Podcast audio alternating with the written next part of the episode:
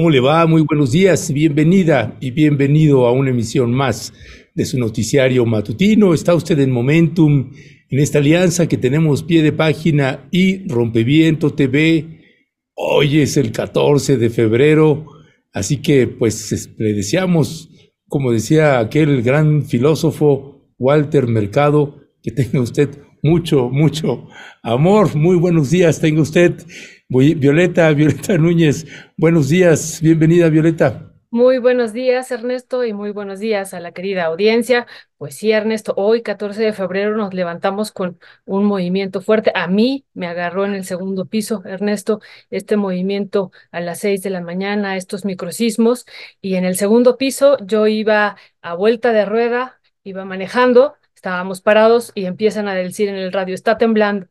Entonces ya te imaginarás, Ernesto, eh, ahí, pero, pero bueno, no se sintió mucho, pero sí, sí hubo cierto espanto. ¿A ti, a ti cómo te fue en este microsismo? Sí, fíjate que estaba, estaba trabajando, nosotros bueno, nos levantamos a las cuatro y media de la mañana y es que estamos ya empezando a monitorear este, noticias y a escribir y todo lo que tengamos que hacer en materia de, de los contenidos de Momentum. Y pues de pronto eh, bueno, afuera de, mi casa, de su casa, usted que nos está viendo, eh, cuando pasa un camión o un, vehículo grande o pesado, pues se medio mueve, ¿no? Eh, un poco el edificio. Pero este, pues de pronto vi que se estaba moviendo de más y se me cayó un cuadro. Dije, ah, bueno, ese sí no es un camión. Se cayó un cuadro, afortunadamente no, no se rompió y pues ya, a seguir trabajando. Yo nada más sentí uno, no sé si si se sintieron varios más, este, Violeta. hubo, dos, dos de acuerdo al sismológico, uno de 1.8, el otro de 2.8, y bueno, pues fue el epicentro en la Magdalena. Entonces, sí, sí se sintió. Entonces, yo estaba más cercana de la Magdalena, Ernesto. Así que, pero, pero bueno, todo, todo estuvo bien.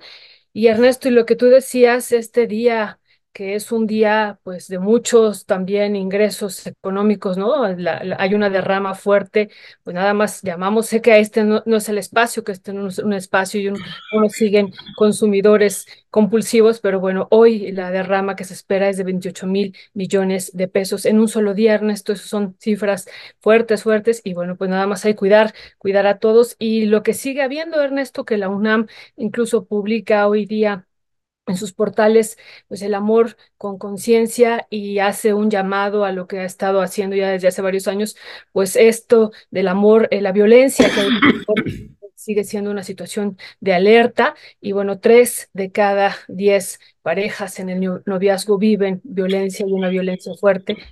Bueno, hacen un llamado también a atender esto. Pues sí, perdón. Cuidado, cuidado. Pues bueno, es, estos datos me parece que son importantes y, y también eh, ustedes si hoy pueden asistir en Universo, eh, Universum en la UNAM, pues va, van a darse varias, varias pláticas sobre lo que implica el amor, el proceso de enamoramiento, cuánto dura, ¿no? Cuánto dura esto. Y, bueno, en la mañana leía desde la UNAM, pues todo esto que ya sabemos que no nos enamoramos con el corazón, aunque bueno, vemos imágenes de corazones por todos lados, no nos enamoramos con el corazón, sino con el cerebro y todos los elementos eh, que, orgánicos, sustancias que intervienen. Así es que va a estar muy interesante. Bueno, esperemos que Ernesto... ya estoy, ya estoy aquí. Perdón, perdónenme, perdónenme este, yo espero que ya, Violeta, esta semana salgamos ya de esta tosecilla que post-COVID, que me ha tardado un poquito más, pero ya estamos con un tratamiento este, pues más fiero ya para, para tratar de atender este problema del COVID. Pero sí, sí, Violeta, creo que hay, hay además, eh, eh, en términos eh, informativos, Violeta, pues nos queda clarísimo que ahorita va a venir una escalada tremenda e informativa. Estamos los medios rebasados en ese sentido.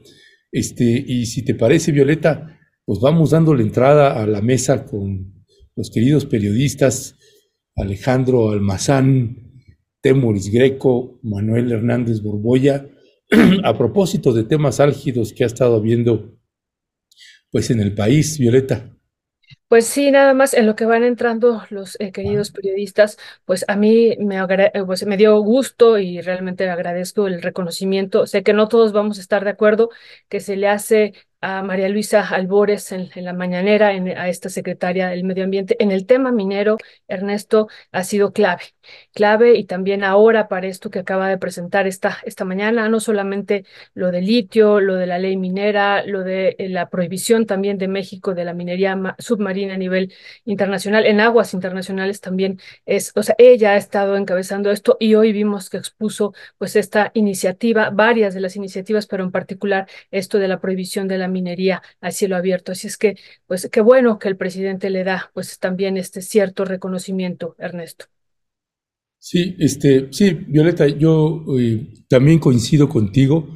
Me parece que es un, es un, pues honor a quien honor merece, eh, porque luego se habla muy fácil desde afuera y quienes hemos tenido la oportunidad de meternos y, y ver las problemáticas que se van enfrentando, que van enfrentando pues algunas funcionarias o funcionarios, es lidiar con contrapoderes fácticos o contra decisiones que se toman a nivel nacional en términos federales o lidiar con decisiones o injerencias de gobiernos estatales, pues no es un asunto fácil eh, y menos en un estado, en un país con tanta criminalidad a lo largo y ancho de la República Mexicana.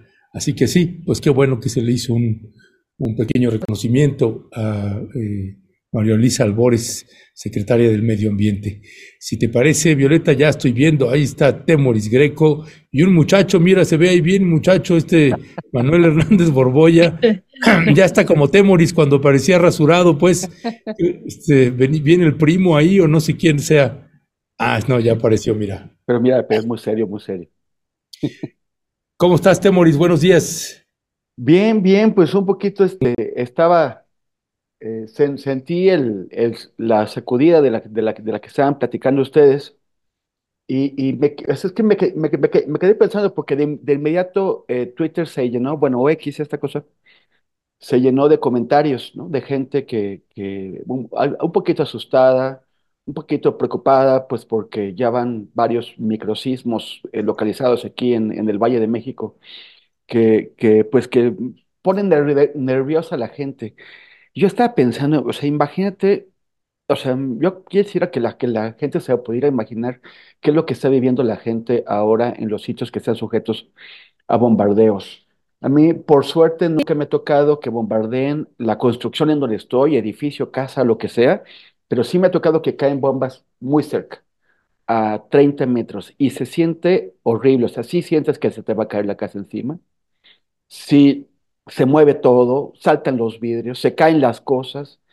Es, es un, es un golpe eh, eh, que, te, te, te pone los nervios de punta y, y además sabes que aunque tuviste la suerte de que no cayera justo donde tú estabas, en, a, a muy poca distancia de ti, eh, ya hay personas que están, que han muerto o que están hechas pedazos o que, o que eh, están bajo los escombros y hay que salir a ver qué es lo que pasó y a, y a tratar de ayudar.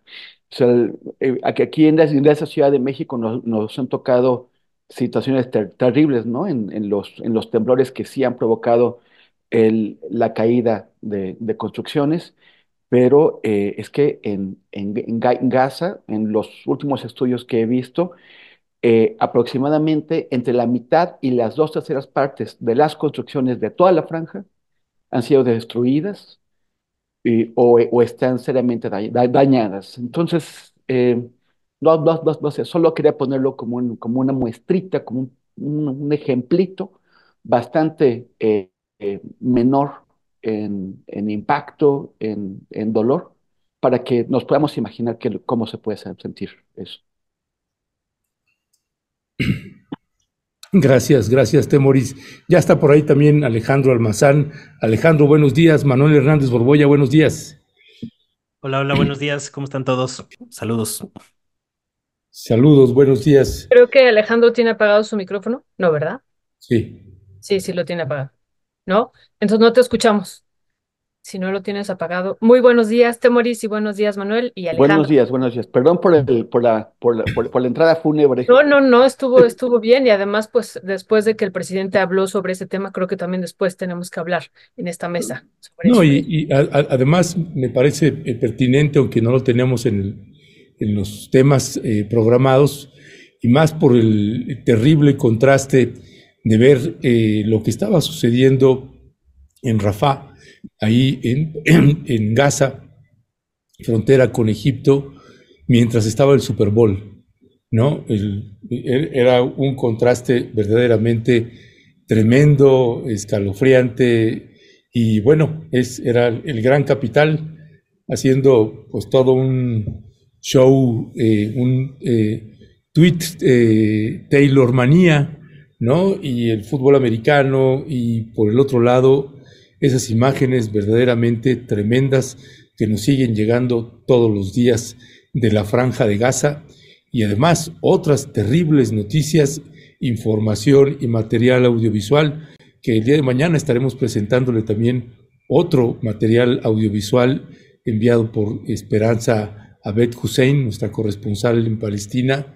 Tremendo lo que está sucediendo en Cisjordania y como todos los reflectores están en Gaza, porque en Gaza es verdaderamente espeluznante, pues déjeme decirle que en Cisjordania es tremendo y es poca la atención mediática que está teniendo sobre lo que está sucediendo ahí. Perdón también que haya metido ahí un poquito el tema, este, pero si les parece, vamos entrando en materia. Eh, mi querido Manuel, Manuel Hernández Borboya, pues tenemos ahí eh, temas que, que decir y uno tiene que ver con la propuesta de, reforma al Poder Judicial. Y tenemos un video de María Luisa Albores, este, perdón, María Luisa Alcalde, Luisa María Alcalde, perdón, Luisa María Alcalde, eh, a propósito de una explicación que da, que me, déjenme, vamos a poner este videito, está cortito, pero que explica un poco, pues, algunas de las pretensiones de los nombramientos, de lo que se está proponiendo para los nuevos nombramientos de jueces y magistrados. Vamos a escuchar. Va a haber una elección extraordinaria.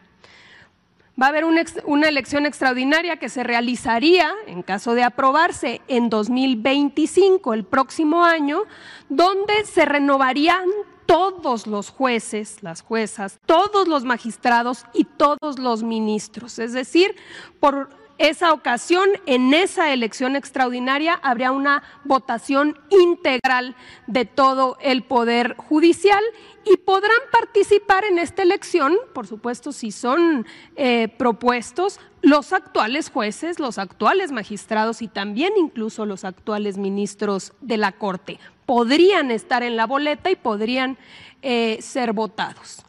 ¿Cómo se va a seleccionar? el caso de los ministros de la Suprema Corte, también de los magistrados del Tribunal Electoral y de esta eh, figura nueva que es el Tribunal de Disciplina que habremos de tocar más adelante. Se van a elegir a nivel nacional en las elecciones eh, primero en esta extraordinaria y después en las ordinarias a partir de estas propuestas. El Poder Ejecutivo va a proponer 10 candidatos. El Poder Legislativo va a proponer 10, 5 la Cámara de Diputados y 5 la Cámara de Senadores. Y el Poder Judicial, a través de la Suprema Corte de Justicia, va a proponer 10 candidatos. Estos 30 se eh, integrarán eh, para cada una de estas carteras, de estos espacios, para poder elegir a los ministros y a los magistrados del Tribunal Electoral y del Tribunal de Disciplina. En el caso de los 1.633 magistrados de circuito y jueces de distrito, que esa es la cantidad eh, que existe actualmente, se va a elegir en cada uno de los 32 circuitos judiciales, es decir, cuando se trate de ministros, todas y todos los mexicanos vamos a votar por los ministros de la Corte. Tratándose de los magistrados y jueces, a uno le tocará votar por los jueces y magistrados que correspondan a su circuito judicial. Manuel Hernández Borboya, tiene usted la palabra, señor. Muchas gracias. Este, pues creo que eh, a mí el- cuando oí el planteamiento de, de en qué términos se está planteando esta ref- reforma al Poder Judicial, que yo creo que va a ser la parte medular del llamado Plan C, que viene pues dentro de este paquete de reformas, de 20 reformas propuestas por Andrés Manuel López Obrador, que pues también va a ser como la parte medular de lo que se va a discutir en las campañas presidenciales, eh, porque recordemos que no nada más es la presidencia de la República, sino también el- la mayoría en el Congreso para que se puedan echar a andar este paquete de reformas. Eh, a mí me llamó la atención en general, digo, tengo ahí mis, un, un- un par de observaciones, pero en general me parece una reforma muy bien pensada en, en, en términos de cómo renovar el Poder Judicial, porque es cierto, estaba escuchando algunos planteamientos eh, de Nancy Flores de, de, de Contralínea y e- ella comentaba que hubiera sido un desperdicio de tiempo el, el hecho de procesar eh, por la vía judicial a los expresidentes con todo este asunto de la consulta y demás que se hizo, porque al final de cuentas, aunque tú puedas procesar eh, penalmente a, a expresidentes o políticos del viejo régimen, todo el tiempo ha habido sistemáticamente un atorón en las diversas instancias del Poder Judicial y me parece que por eso, eh, pues, eh, y, mm, más allá de que también puede servir como justificación para que se le haya caído buena parte de lo que López Obrador y su gobierno prometió de lucha anticorrupción, también es cierto que sí existe este atorón en el Poder Judicial, que es un remanente de la vieja oligarquía neoliberal y me parece que los términos en que están planteando cómo resolver eh, este asunto, este rediseño institucional del Poder Judicial, me parece el adecuado. Yo, por ahí he oído también comentarios de, de algunos ah, analistas, comentaristas de, afines a la derecha y señalan, pegan el grito en el cielo de que, oh, ahora que se ha abierto a voto popular, este, los, los, eh, que, que sean votados por, eh, por vo- o sean ele- electos por voto popular, mejor dicho, los jueces, ministros y magistrados, se va a meter dinero del narcotráfico en los procesos electorales, este, se va a poner en peligro a la corte. Yo digo, oigan, eso es una falacia completamente porque eh, es como asumir que, que, que cualquier eh, cargo elegido por voto popular va a haber dinero del narcotráfico, como si no lo hubiera ya eh, eh, entre jueces, magistrados y ministros maiceados este, por, por grupos del crimen organizado que va más allá de los grupos del, del narcotráfico. Es evidente que, que- el crimen organizado eh, eh, en su amplia dimensión, incluyendo a las grandes corporaciones y a los grandes grupos de interés y a los poderes fácticos, pues han permeado completamente las estructuras del poder judicial. Por eso me parece que este asunto de, de, de plantear que se abra por voto popular y la manera en que, en que han definido cómo se van a elegir las, eh, los perfiles, 10 van a ser por, por- propuesta del Ejecutivo, 10 eh, por el Congreso, 5 y 5 el Senado y la Cámara de Diputados, otros 10, el mismo Poder Judicial también va a tener posibilidad de, de, proponer eh, algunos perfiles y que la gente sea la que, la, la que decida. Me parece que es una buena, una buena decisión o una buena medida estos términos de diseño institucional. No estoy tan, o, no sé, todavía creo que todavía habría que de- de definir eh, algunos asuntos como esto que están proponiendo de reducir de 11 a 9 ministros de la Corte y quitar las dos salas, eh, porque recordemos que el, el Pleno de la Suprema Corte de Justicia de la Nación son 11 personas eh, tiene que ser un número impar para que, que no haya, eh, o, o- o- tratar de evitar que haya empates, para que luego se la saquen con estas cosas de los votos de calidad y demás. Este, y eh, lo que está planteando la reforma de López Obrador es que sean nueve ministros y quitarlo de las dos salas, que yo no sé qué tan, esos yo no sé qué tan efectivo sea, porque recordemos que la primera sala de la Corte suele resolver fundamentalmente asuntos civiles y penales, mientras que la segunda sala eh, aborda temas administrativos y laborales, y eso creo que le da más eficiencia en términos eh, administrativos o en términos burocráticos. Eh, sin embargo, me parece que, que es pertinente este rediseño institucional de la Corte, es esta parte de que le van a quitar las, la- las, las pensiones vitalicias a los ministros actuales, es, es también todo un tema. Y el hecho, creo que una de las, de las, de las polémicas más grandes y que no, no habíamos oído, no habíamos visto eh, cómo venía ya a detalle, es esta elección extraordinaria eh, para, propuesta para el 2025 en la que se va a reelegir a todos los jueces, magistrados y ministros. Es decir, va a haber limpia a fondo en el Poder Judicial.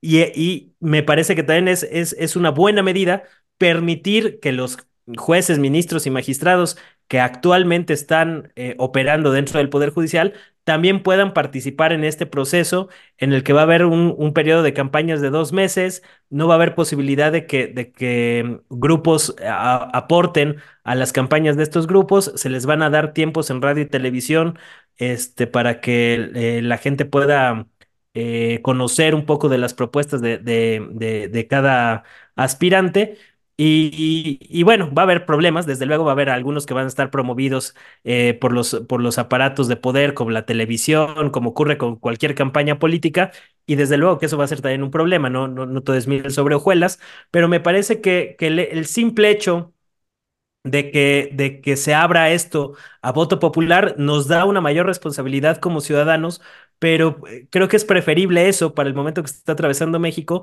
a seguir permitiendo que, que estos asientos del Poder Judicial sean definidos en lo oscurito, entre pactos copulares, entre arreglos partidistas, entre repartos de cuotas, que a final de cuentas pues han hecho del Poder Judicial un remanente del, del, del bloque opositor. Desde ahí están, están tratando de tirar muchas iniciativas. Esta forma en que, en que tiraron la ley eléctrica por un voto de calidad del ministro eh, eh, Pérez Dayán, pues es, es, es un atentado a, la democracia, o sea, es, decir, está invalidando el, el, poder judicial de un plomazo, este, lo que dicen los otros dos poderes, es, es decir, sí se ha tratado de erigir el poder judicial en un metapoder o en un poder que esté por encima del ejecutivo y del, y, del legislativo, y eso desde luego que es un, es un problema en términos de gobernabilidad para el país. Entonces me parece que la manera en que lo está planteando el gobierno de López Obrador y la 4T, de que sea el pueblo el que decida a través del voto,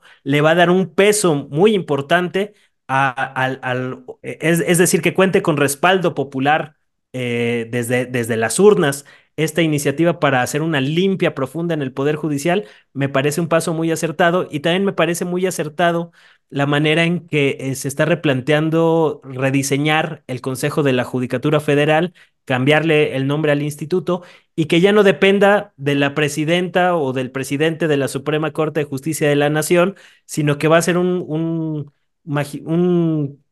un tribunal eh, por cinco magistrados electos por voto popular, este, que, van a ser los encargados de, sancionar directamente a jueces, magistrados y ministros. Y en el caso de, eh, eh, estos magistrados que van a fungir como órgano revisor, van a ser sancionados directamente desde la Suprema Corte de Justicia de la Nación. Entonces, me parece que en términos de diseño institucional está muy, muy interesante la propuesta.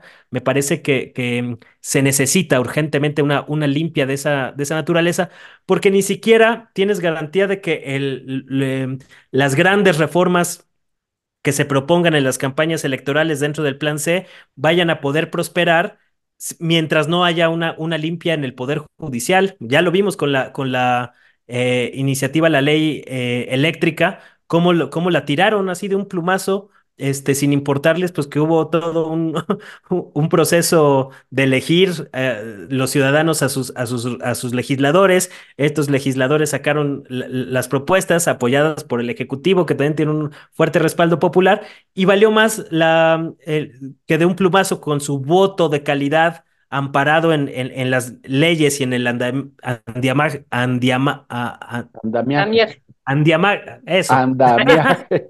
andamiaje, El andamiaje que construyó el, el régimen neoliberal se traten de amparar para darles estas eh, superpoderes a los ministros de la Corte que andan muy chiflados. Entonces me parece que es una muy buena iniciativa y me parece que va a ser el punto medular de, de no solo del plan C y de las campañas presidenciales, sino de lo que va a venir en, al inicio de la era post López Obrador.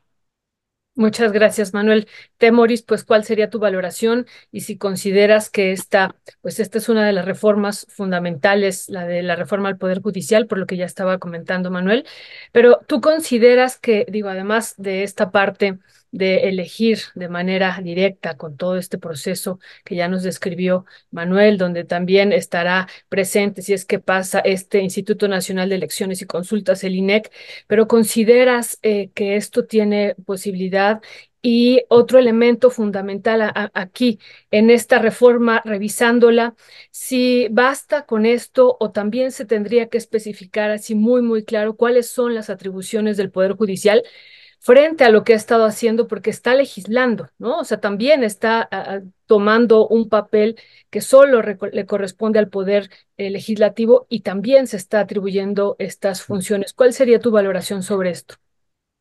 Bueno, en primer lugar, es, a mí me parece que es el, proyecto de transformación de mayor calado de, este proceso que se autodenomina cuarta transformación. Es, esta es la, transformación de, uno de los tres poderes. Y, es una transformación a, fondo que en el contexto actual, pues se, se realizaría con la oposición del poder que va a ser reformado porque la, mayoría de los, de los jueces no están, de los, de los ministros no están muy cómodos con esta propuesta, como lo expresó eh, Pérez Dayan en el, aniversario de la Constitución.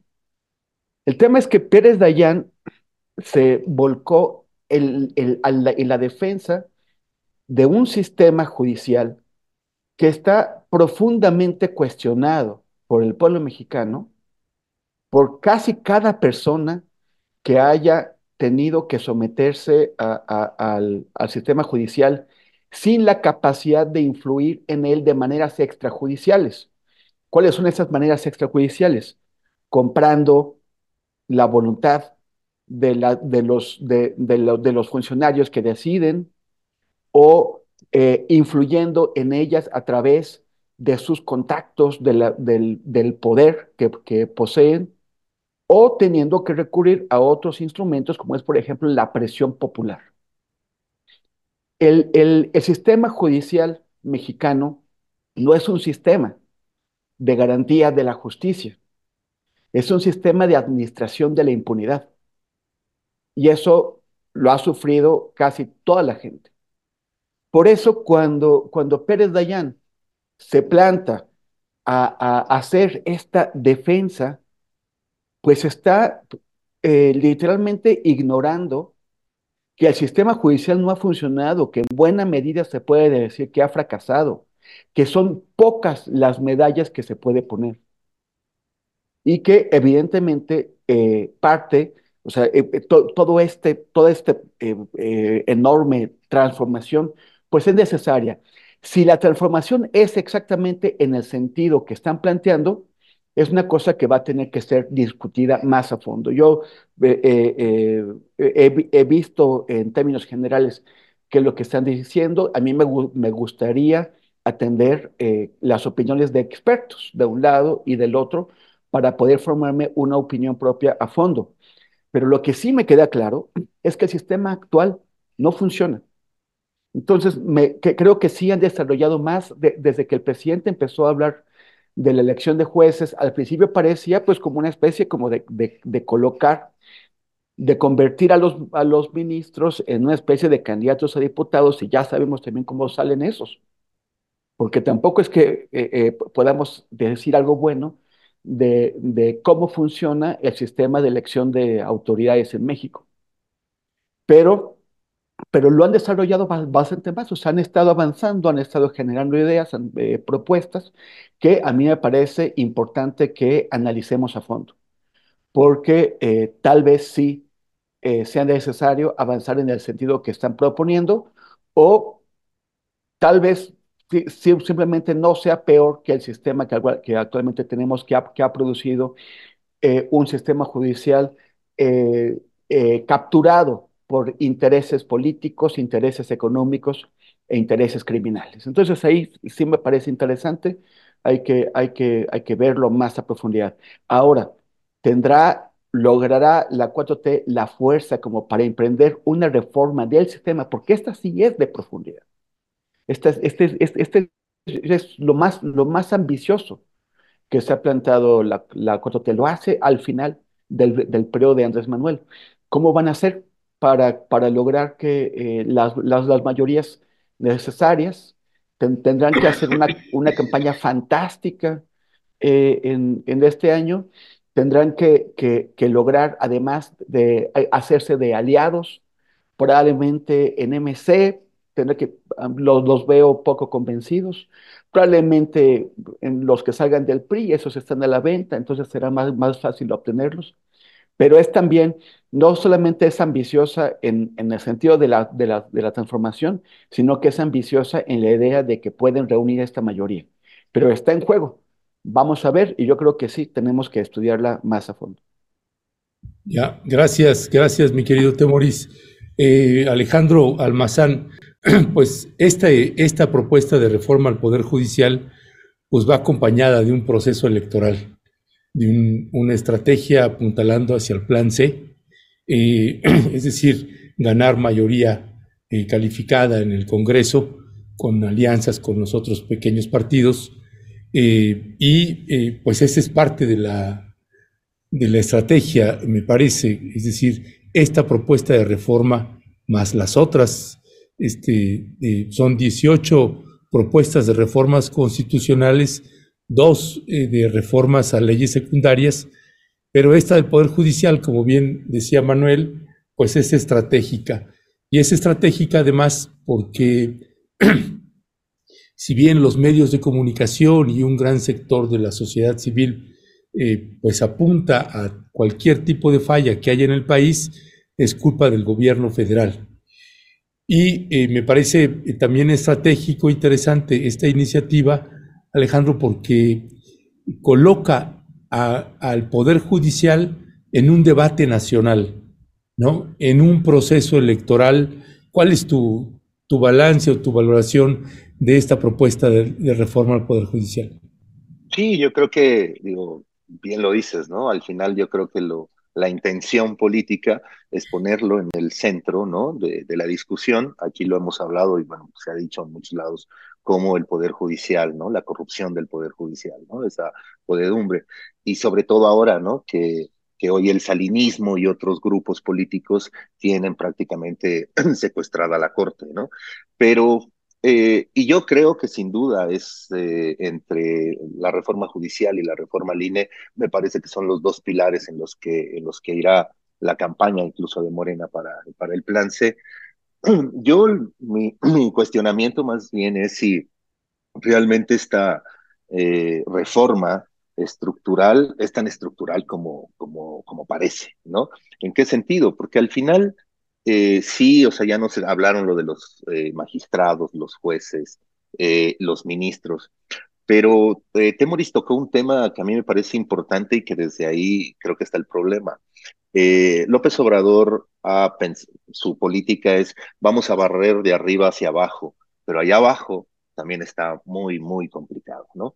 La gente que ha tenido que sufrir de alguna manera el Poder Judicial, al tipo que arrestan, o sea, el policía y el Ministerio Público son los dos primeros personajes con los que alguien que se va a ir a la cárcel o no, son con los que primero se relaciona. Y con los policías y con los ministerios públicos nadie se está metiendo. Es decir, a mí no, o sea, por eso siento que de alguna manera quizá la reforma está muy buena hacia arriba, ¿no? Claro que queremos que, que ya no existan estos ministros, ni estos magistrados, ni estos jueces que evidentemente se venden al, mejor postor, pero desde allá abajo, ¿no? Las policías, ¿no? Que de alguna manera tiene que ver también con los estados, ¿no? Los ministerios públicos que sí son del, del MP, ¿no? Las propias fiscalías, o sea, hoy los fiscales son amigos de los gobernadores, o sea, no hay ninguna fiscalía independiente, es decir, o sea, también de alguna manera el poder ejecutivo le hace, le hace el juego, ¿no? Le hace el juego al poder judicial, ¿no? Entonces yo sí creo que si no atacas al final hacia, también hacia allá abajo, ¿no? La impunidad y la corrupción, o sea, no se van a acabar con que nosotros vayamos a elegir a 1.600 este, magistrados, ¿no? En el 2025, o sea, eso no, yo creo que al final no va a acabar. Bien dice Temuris que a lo mejor hace falta hablar con más expertos, ¿no? O sea, conocer más la información, porque a lo mejor puede ser que sí sea suficiente. Yo no creo, yo digo, que me la pasé reporteando muchísimos años la violencia, siempre he entendido que el mayor problema, pues primero son ahí en las fiscalías, ¿no? O sea, primero son los policías, primero son los MPs y luego ya viene la, la otra cadena, ¿no? O sea, yo creo que de verdad difícilmente, si solamente barre de arriba hacia abajo, va a ser muy difícil eh, limpiarlo, porque la basura va a llegar ahí abajo. ¿Y cómo la vas a recoger? ¿No? O sea, no, no, no es tan fácil, ¿no? A veces la, la analogía que, que, da el presidente pareciera razonable, pero en un, en un problema tan profundo como el, la corrupción del, de todo el sistema judicial, yo creo que no, no funciona, no funciona tan así, no funciona tan sencillo, es más complejo, ¿no? O sea, el propio López Obrador lo sabe, entonces yo creo que ahí esas son simplemente mis dudas, sin duda son reformas de gran calado, pero creo que les hace falta al final eh, otros puntos que no, que, no se, que, no, que no están ahí, que no se contemplan y que sí deberían de ser revisados. Muchas eh, gracias, muchísimas gracias Alejandro. Pues Manuel, si tú quieres cerrar algo de este, de este tema que es crucial, o pasamos también a esto, a este tema de la conferencia de Carlos Slim, que por ahí le teníamos un, un regalito este día, ¿no? A propósito del Día del Amor y la Amistad, y bueno, que cada quien lo interprete como lo tenga que interpretar este regalito, ya al ratito se los pondremos porque creo que no lo incluimos en, en las imágenes, pero eh, es una, una imagen que me parece que dice mucho frente a esto, Manuel, que a mí me parece central de decir que estos estudios sobre la desigualdad y en particular de, lo, de Oxfam son una estupidez. ¿Qué decir sobre este eh, tema y sobre los otros temas que se abordaron en la conferencia de este hombre más rico de México? Bueno, ya así rapidísimo para eh, acabar el, el, tema anterior con esto que comenta Alejandro de los ministerios públicos. Yo también creo que hace falta esa parte de los, de los ministerios públicos, aunque yo no sé qué tanto sea en términos de rediseño institucional de los MPs o presupuestal, porque sí creo que que, o sea, más o menos un ministerio público investiga 100 casos, entonces pues en México no se investigan los crímenes y eso es un grave problema. No sé en qué tanto sea una cuestión de diseño institucional o de presupuesto, pero sí, esa ya también es chamba del, del Congreso, eh, ir aderezando y metiéndole más cosas en, e, en este sentido a la, a la, reforma judicial, que lo que hace es tratar de, de de, poner orden para que no sean los grupos o los poderes fácticos los que acaben asumiendo el control de la corte. Y precisamente, pues, e, entre otras cosas, de eso habló el ingeniero Carlos Slim en una conferencia bastante, bastante atípica. Yo no le acabo de entender exactamente el, el, el a qué se debe que salió eh, Carlos Slim a dar una conferencia ambigua, vaga este, haciendo un recuento de, de, pues, de toda su trayectoria, de la, del proceso de privatización de Telmex, que dice que, que su familia nada más se quedó con el 3%. O sea que, eh, que está, está, está, bastante extraño el momento en el que eligió Carlos Slim para salir a, a hablar de estos temas y obviamente pues se, se prestó a que la prensa que, que, se dio cita en el lugar pues le preguntara de diversos temas, entre ellos la línea 12 del metro, en el que dice que, que pues él entregó una obra y que pues es problema de, mantenimiento. Este, e, esto que comentabas yo no, yo no lo había visto. Por ahí dice también que, que, a México le beneficiaría que llegue Donald Trump a la presidencia de, de, de Estados Unidos por eh, todo el tema del nearshoring, de la guerra comercial contra China. Eh, es decir, eh, el hombre más rico de México, o quien es considerado el hombre más rico de México, de repente se le hizo buena idea sentarse a, departir con los medios de comunicación, que no es muy habitual en él, este tipo de, de, conferencias, emulando un poco la conferencia matutina de López Obrador, que ahora todo el mundo como que quiere emular, este, por momentos duró eh, pues un poco más de tres horas la conferencia de Carlos Slim, y habló pues de, de, cualquier cantidad de temas, su opinión sobre temas de la economía, algunas cosas a favor, algunas cosas en contra del, del gobierno López Obrador, pero a mí me da la impresión, y eso está en lo que, lo que yo quería plantear aquí en la mesa para ver, conocer los, los puntos de vista de los demás, a ver si, si me ilustran para yo agarrarle el hilo al, al tema, porque lo, he de confesar que no entiendo bien a qué salió el ingeniero Carlos Slim a, a, a mandar una serie de mensajes. Yo creo que habrá que, ver con mucho cuidado y también eso me llamó la atención, que, que siendo el hombre más rico de México, no se puede encontrar la conferencia completa en una calidad aceptable de audio y video lo cual también es un mensaje político de que, de que no quieren que se difunda tanto, sino simplemente que el mensaje le llegue a quien les tenga que llegar. Y creo que hay muchos mensajes encriptados ahí entre líneas para gente de la, de la élite política, la élite empresarial, este, en un momento de coyuntura electoral en el que se están definiendo varios temas. Obviamente también eh, parte de, la, del, de los temas centrales pues era responder a una serie de, de, acusaciones del medio, el, el, CEO, en el que acusa a Carlos Slim de ser uno de los empresarios consentidos de este sexenio con más de 2.000 contratos.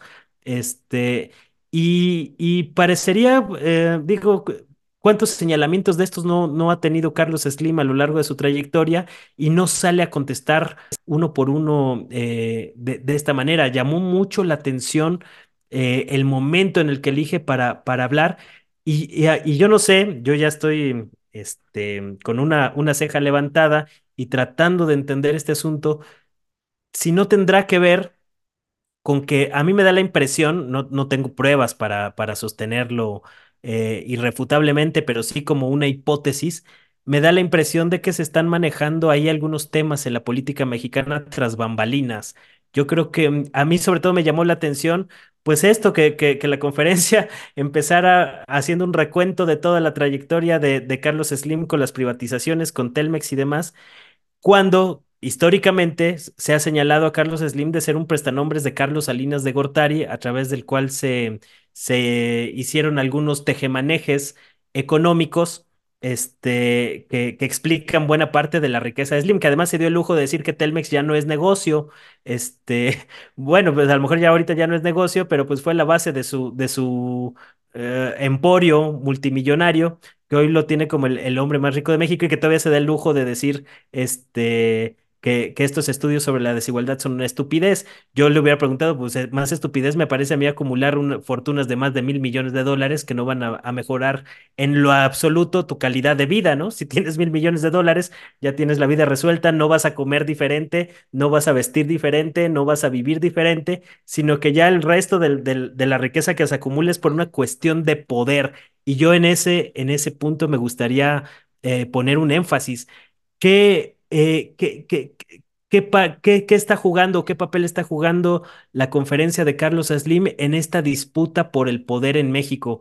A mí me llama mucho la atención que se han venido dando una serie de acontecimientos como la, la, campaña de la DEA, la, e, el numerito habitual de Jorge Ramos, este, cosas de este tipo, justo después de que desde la Presidencia de la República, desde la Fiscalía General de la República, se reactivó lo del segundo tirador del caso Colosio, que prácticamente fue tapado, ocultado en la prensa. A mí me queda claro que es una ofensiva política que está realizando el gobierno de López Obrador, que normalmente le gusta jugar a la defensiva y al contraataque, pero en esta ocasión se lanzó a la ofensiva para poner sobre la mesa a un personaje como Carlos Salinas de Gortari, eh, a, quien van dirigidos, digamos, esos misiles del, segundo tirador del caso Colosio. Y yo no sé, me pregunto y les pregunto en la mesa, si ustedes ven que tenga alguna relación con eh, pues los grupos de poder eh, detrás de Carlos Salinas de Gortari, porque me parece que va por ahí el tema.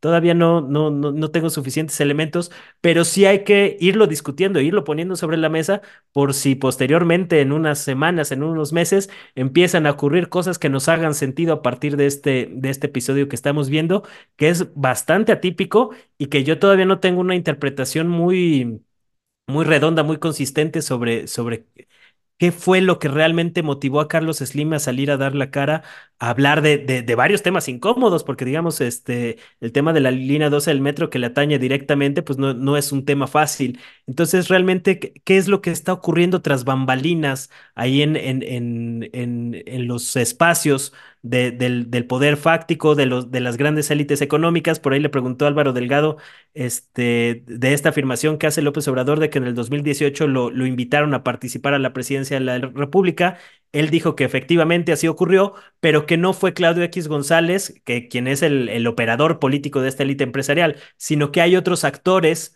que, que, no suelen dar la cara en público, que, que no tienen la, la, los reflectores, como en el caso de Claudio X González y compañía, pero que son los verdaderos poderes detrás de, de, esta élite empresarial que maneja los hilos en las sombras. Entonces yo me pregunto a, qué clase de juego de poder eh, está participando ahora el ingeniero Carlos Slim en este contexto en el que la candidata de la derecha pues simplemente sigue sin despuntar, está por allá ofertando al país ahora en España, tomándose fotos en los baños con Felipe Calderón, este, y pues eso, ¿no? Yo, yo, tengo más preguntas que respuestas en esta, en esta intervención, pero por eso me quería plantear el tema para ver cuál es su, su punto de vista. Gracias, mi querido Manuel. Temoris Greco seguramente nos va a iluminar con su amplia sabiduría. Este, bueno, y, y, nada más añadir a esto que señala Manuel Hernández Borboya, pues que sí, llamaba mucho la atención, dices, una conferencia de prensa de cuatro horas, el hombre más rico de América Latina, este, y a cuenta de qué, por qué, una primera pregunta, otra segunda que me parece todavía más estructural, ¿para qué? ¿Para qué dar la conferencia de prensa? ¿Qué decía al respecto, Temoris? Micrófono. Ya. Al respecto del señor Carlos Slimas de Gortari, ah, no, perdón, Carlos Slim, es, es que, a ver, nos, nos, siempre nos hemos preguntado cuál es la naturaleza de la, de la relación entre Slim y AMLO, ¿no? Hay que recordar que ellos colaboraron bastante bien cuando, cuando el presidente era el jefe de gobierno de la, de la Ciudad de México y se pusieron de acuerdo para hacer lo que entonces se llamó, eh, o sea, el rescate del centro histórico, que en aquel momento le decían el Slim Center, como, como aquella, como aquella eh, eh, empresa para, para adelgazar, supuestamente. Entonces, parecía, o sea, yo, es que el, el, presidente en su libro, y ya lo adelantó en la mañanera, pues hizo una definición eh, de, la, de la relación que no estaba clara, que no habíamos visto así, ¿no? O sea, con, con, con tanta claridad. Se podía especular, te lo podías imaginar, pero es que Slim, pues participó, independientemente de la colaboración que han tenido en el pasado, Slim participó en esta confabulación de supermillonarios que intentó eh, impedir que, que, que Andrés Manuel bueno, impidieron dos, dos veces con éxito que Andrés Manuel llegara a la presidencia en 2006 y en, 2012 y que en 2018 quiso repetir el truco. O sea, Slim se eh, colocó del lado de los que, empleando su ilegítimo poder fáctico, quisieron eh, pues subvertir la democracia mexicana y la voluntad del electorado. Y, y, el hecho de que Slim no haya, que, no haya aceptado la candidatura, pues a mí me parece pues poco atinado de quienes se la propusieron, porque pues como iba él a hacer, él a hacer la chamba, ¿no? Si hay otros que pueden hacer la, la, la, chamba y no él, eh, no significa que este, eh, haya de alguna forma sido neutral ante el ascenso al poder político de Andrés Manuel.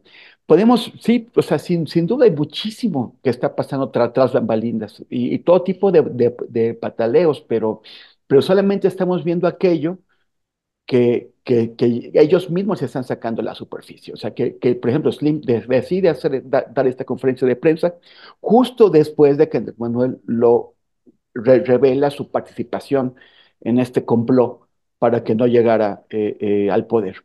Entonces también se puede ver como una reacción a eso, a esta identificación, a esta exhibición y, como él decir, bueno, pues ni, ni tan tan, ni, ni muy muy. Eh, pero, pero, pero solamente nos podemos quedar en la, en la especulación de qué es lo que puede estar pasando. Eh, ellos eh, tienen, pues independientemente de lo que decía Manuel, que, que, que, se fue esta, esta señora Xochitl Galvez a España a ofertar el país, pues tan le creen que tiene algo que ofertar, pues que nadie fue a, a sus, a sus eventos, ¿no? O sea, que, que los, Vargas Llosa no le recibió, o, sea, a ver, es una, es una persona que puede ser la, bueno, o que aspira a ser la presidenta del, del país con mayor población y, e importancia económica en la América de habla, de habla hispana y que también es el, es el mayor país de habla española. Y, y, y Vargas Llosa se cree el gran representante de, la lengua española. Y, no, no lo recibió, ni tampoco el hijo de Vargas Llosa. O sea, mandaron ahí a, otro señor, a, un funcionario, a un empleado, a recibir a esa señora. Entonces, nadie realmente le está dando credibilidad eh, como, como, como futura presidenta de México a Xochitl Galvez. Eh, en la crónica de la jornada cuentan, eh, Armando Tejeda, me parece que se llama el corresponsal, que eh, hizo una reunión con empresarios a donde fue no solamente muy poca gente, sino de muy bajo nivel.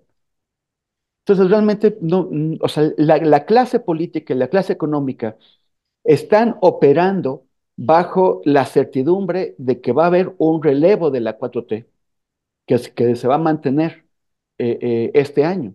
Entonces, que tienen que, que, jugar en esas condiciones, en este, con estas reglas del juego, y que tienen que, lo, lo que pueden aspirar es a influir. Y pues sí están influyendo, ¿no? O sea, uno se pregunta, o sea, hay eh, arreglos que están haciendo las candidaturas muy raros, que no se ve la justificación electoral. Por ejemplo, la que ya había men mencionado, ¿no? Esta de Coyoacán. O sea, por ejemplo, si entendemos por qué aquí en la alcaldía Cuauhtémoc nos están imponiendo, pues, de nuevo el feudo Monreal. Esto ya es un feudo Monreal protegido por la 4T porque finalmente pues es parte del, del, premio de consolación que le están dando al senador para que, eh, pues para que, para que no se les vaya a otro lado y, pa, y, para, y, pa, y, para mantener sus fichas por aquí. Pero, pero ¿cómo se, se, explican otras decisiones? Por ejemplo, la que, ya habíamos, la que ya habíamos mencionado de Coyoacán, con una señora absolutamente desconocida, su único antecedente es que siempre fue priista hasta hace unas semanas y ahora es la candidata a la alcaldía de Coyoacán, por encima de otras figuras locales que eh, llevaron la resistencia del morenismo ante, eh, ante el PRD de Mauricio Toledo y, y el PAN. Eh, el, o sea, ¿por qué col colocan a esta mujer? O sea, no, no, no, no hay un beneficio electoral ahí. Debe haber otro tipo de acuerdos que explican por qué le dan a Hanna de la Madrid la, la, la, alcaldía de Coyoacán. Y así, así, podemos ir viendo otras candidaturas que, que parecen eh, a nivel de beneficio electoral inexplicables, pero que en realidad son otro tipo de alianzas que se están haciendo con poderes, con poderes que no son los que eh, el pueblo de México querría que los representaran, sino que son grupos de interés. Por ahí está, la cosa, pero de momento mientras no hay otros datos, mientras no se revele más, mientras otras investigaciones no nos permitan des descubrir más, más cosas, nos quedamos en el ámbito de la especulación. Muchas gracias, Temoris. Pues eh, Alejandro, ¿cuál es tu valoración de esto? Y que ayer decíamos en la mesa también aquí de las subversivas, ¿por qué nadie le preguntó de este derrame de los 40 millones de litros ¿no? de ácido al río Sonora? ¿Por qué nadie le preguntó de los mineros eh, que, de pasta de conchos que no fueron rescatados? ¿Y por qué aceptaron ¿no? esto que decía él de, de que es una estupidez hablar de la distribución de la riqueza y que eso no es lo que quiere la gente, ¿no? Él decía, cuando se habla de igualdad, que tampoco se quiere la igualdad, decía, es, es, una tontería, no se trata de igualdad, dice, se trata de que haya un nivel mínimo de bienestar, y bueno, siguió y nadie lo cuestionó, Alejandro. ¿Qué decir sobre esto? Mira, yo creo que eso de eh, que no se cuestione tiene que ver con alguna, quizá una explicación que le quiero dar a Manuel de a lo mejor por qué salió Slim. Desde los estudios de la masculinidad, eh, yo pienso y digo, claro, Slim salió porque todos los hombres no sabemos quedarnos callados. Todos los hombres queremos decir algo, ¿no? O sea, entonces, bueno, desde los estudios de la masculinidad, Carlos Slim, además es el más rico, eh, ¿no? El macho alfa número uno, pues ¿cómo no va a salir? O sea, si sale mi compita de aquí abajo salgo yo, pues ¿cómo no va a salir Slim, ¿no? Entonces, desde los estudios de la masculinidad, desde ahí se entiende una parte, desde el estudio de la política o desde la visión de la política, eh, creo que aprovecha que López Obrador lo menciona, ¿no? Para él salir. Hay que recordar que Slim suele salir una vez cada sexenio, ¿no? En efecto, no son tan comunes sus conferencias, pero sí sale una vez al en el sexenio, ¿no? Porque este oligarca cree que tiene mucho que decir, que tiene, o sea, y además de quejarse, ¿no? Mira, en este sexenio dobló su riqueza, ¿no? Se opuso a las 40 horas, ¿no? O sea, y así casi casi le aplaudieron. Le dieron contratos en el, en el tren Maya, se salvó de las culpas de la línea 12, pero dice que le fue mal, pobrecito, ¿no? O sea, digo, no, pues imagínate, no, pues ya quisiéramos que nos fuera un poquito de bien como él, ¿no? O sea, yo creo que perdido de la realidad, o sea, yo creo que Slim está perdido de la realidad y así perdido de la realidad, pues viene a decirnos, o sea, viene a decirle a la prensa, que también es una prensa de pronto sumisa, ¿no? Porque a veces hay una prensa, sobre todo hay ciertas fuentes de la prensa que son muy, muy sumisas, ¿no? Que son así como, oh sí, lo que diga, lo que diga el licenciado, lo que diga el ingeniero, una de esas fuentes es la fuente económica, ¿no? O sea, o la fuente política son de las dos que más conozco en donde hay más reverencia hacia el político, ¿no? Y a lo mejor también, por eso esa falta de, cuestionamientos hacia Slim. Sí, en efecto, no, no sabemos lo que hay tras bambalinas, seguramente hay algo más, porque en su discurso ya político, Carlos Slim ya suelta ahí dos, tres cosas, ¿no? Como lo de la línea 12. O sea, finalmente de la línea 12 él dice, yo no tuve la culpa, ¿no? O sea, es decir, es mantenimiento. Yo creo que la línea 12 va a dar mucho de qué hablar en este, en este, eh, en estos meses, porque yo creo que es quizá uno de los puntos en donde la oposición, en efecto, va a atacar, ¿no? A Morena, a Claudia Sheinbaum, ¿no? Y yo creo que eh, Slim no es un empresario, Slim es un político y eh, hace política, ¿no? Entonces, bueno, pues yo creo que él también está de ahí, de alguna manera, viendo por dónde van a venir ciertos, ciertos golpes. Estaba yo platicando con el abogado de víctimas de la línea 12 y él me dice de algo muy raro, me dice, mira, el juez eh, nos íbamos a las comparecencias y el juez siempre nos rechazaba pruebas. Pero un día nos empezó a aceptar pruebas de todo y nosotros dijimos, oye, algo está pasando. Y dice, yo no entendía, y, dice, y justo entre ese día y al día siguiente, Marcelo Ebrard tenía que definir si se quedaba en Morena o no. Dice, y a nosotros nos llamó la atención porque el juez nos aceptó muchas pruebas que van en contra de Marcelo y que no nos las habían aceptado en las audiencias, ¿no? Y que también involucran a Carlos Slim, o sea, a la, empresa, o sea, finalmente las empresas de Carlos Slim, no a Carlos Slim. Entonces, ese, ese asunto de la línea 12 se está moviendo, ahí en los juzgados se está moviendo, ¿no? O sea, por lo menos lo que he platicado ahí con los, con el abogado, entonces, eh, estoy solo suponiendo que puede ser la línea 12, bien ya lo dijo Temoris, no sabemos, estamos nada más medio imaginando, pero por yo trato medio de ver, que digo, ah, pues a lo mejor una razón política y pues podría ser por ahí, pero bueno, pues ya la, ya la veremos. por, afortunadamente creo que estamos en un tiempo en donde se están viendo las cosas mucho más rápido, se están transparentando más rápido, ¿no? O sea, porque las incongruencias o las mentiras o todas las falacias que se dan dentro de la política no se están sosteniendo tanto tiempo, ¿no? Y las estamos viendo casi en tiempo real. Ah, claro, ¿no? Por ejemplo, Monreal, ¿no? Ah, claro, Monreal hizo todo este show que vimos, ¿no?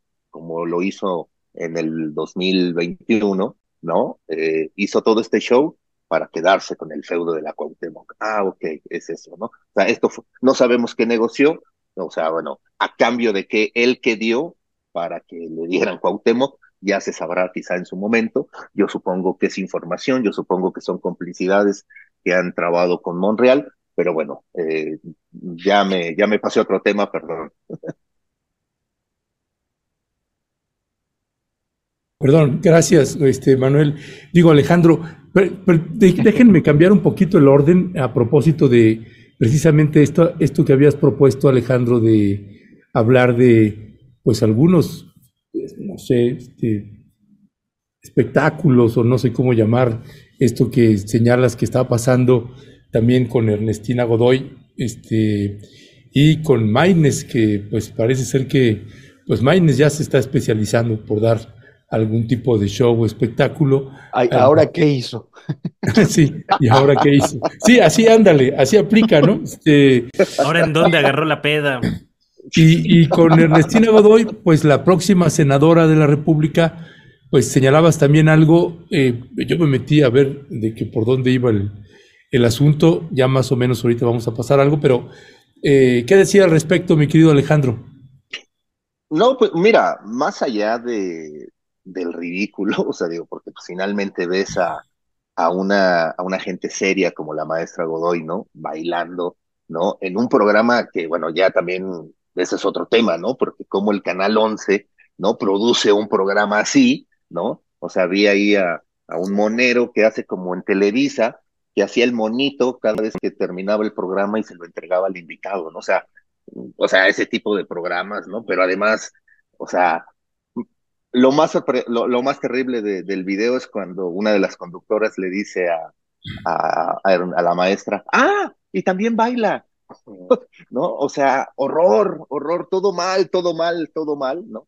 Y yo creo que ahí al final, bueno, es, pienso y digo, cómo el marketing, de alguna manera, de los candidatos, ¿no?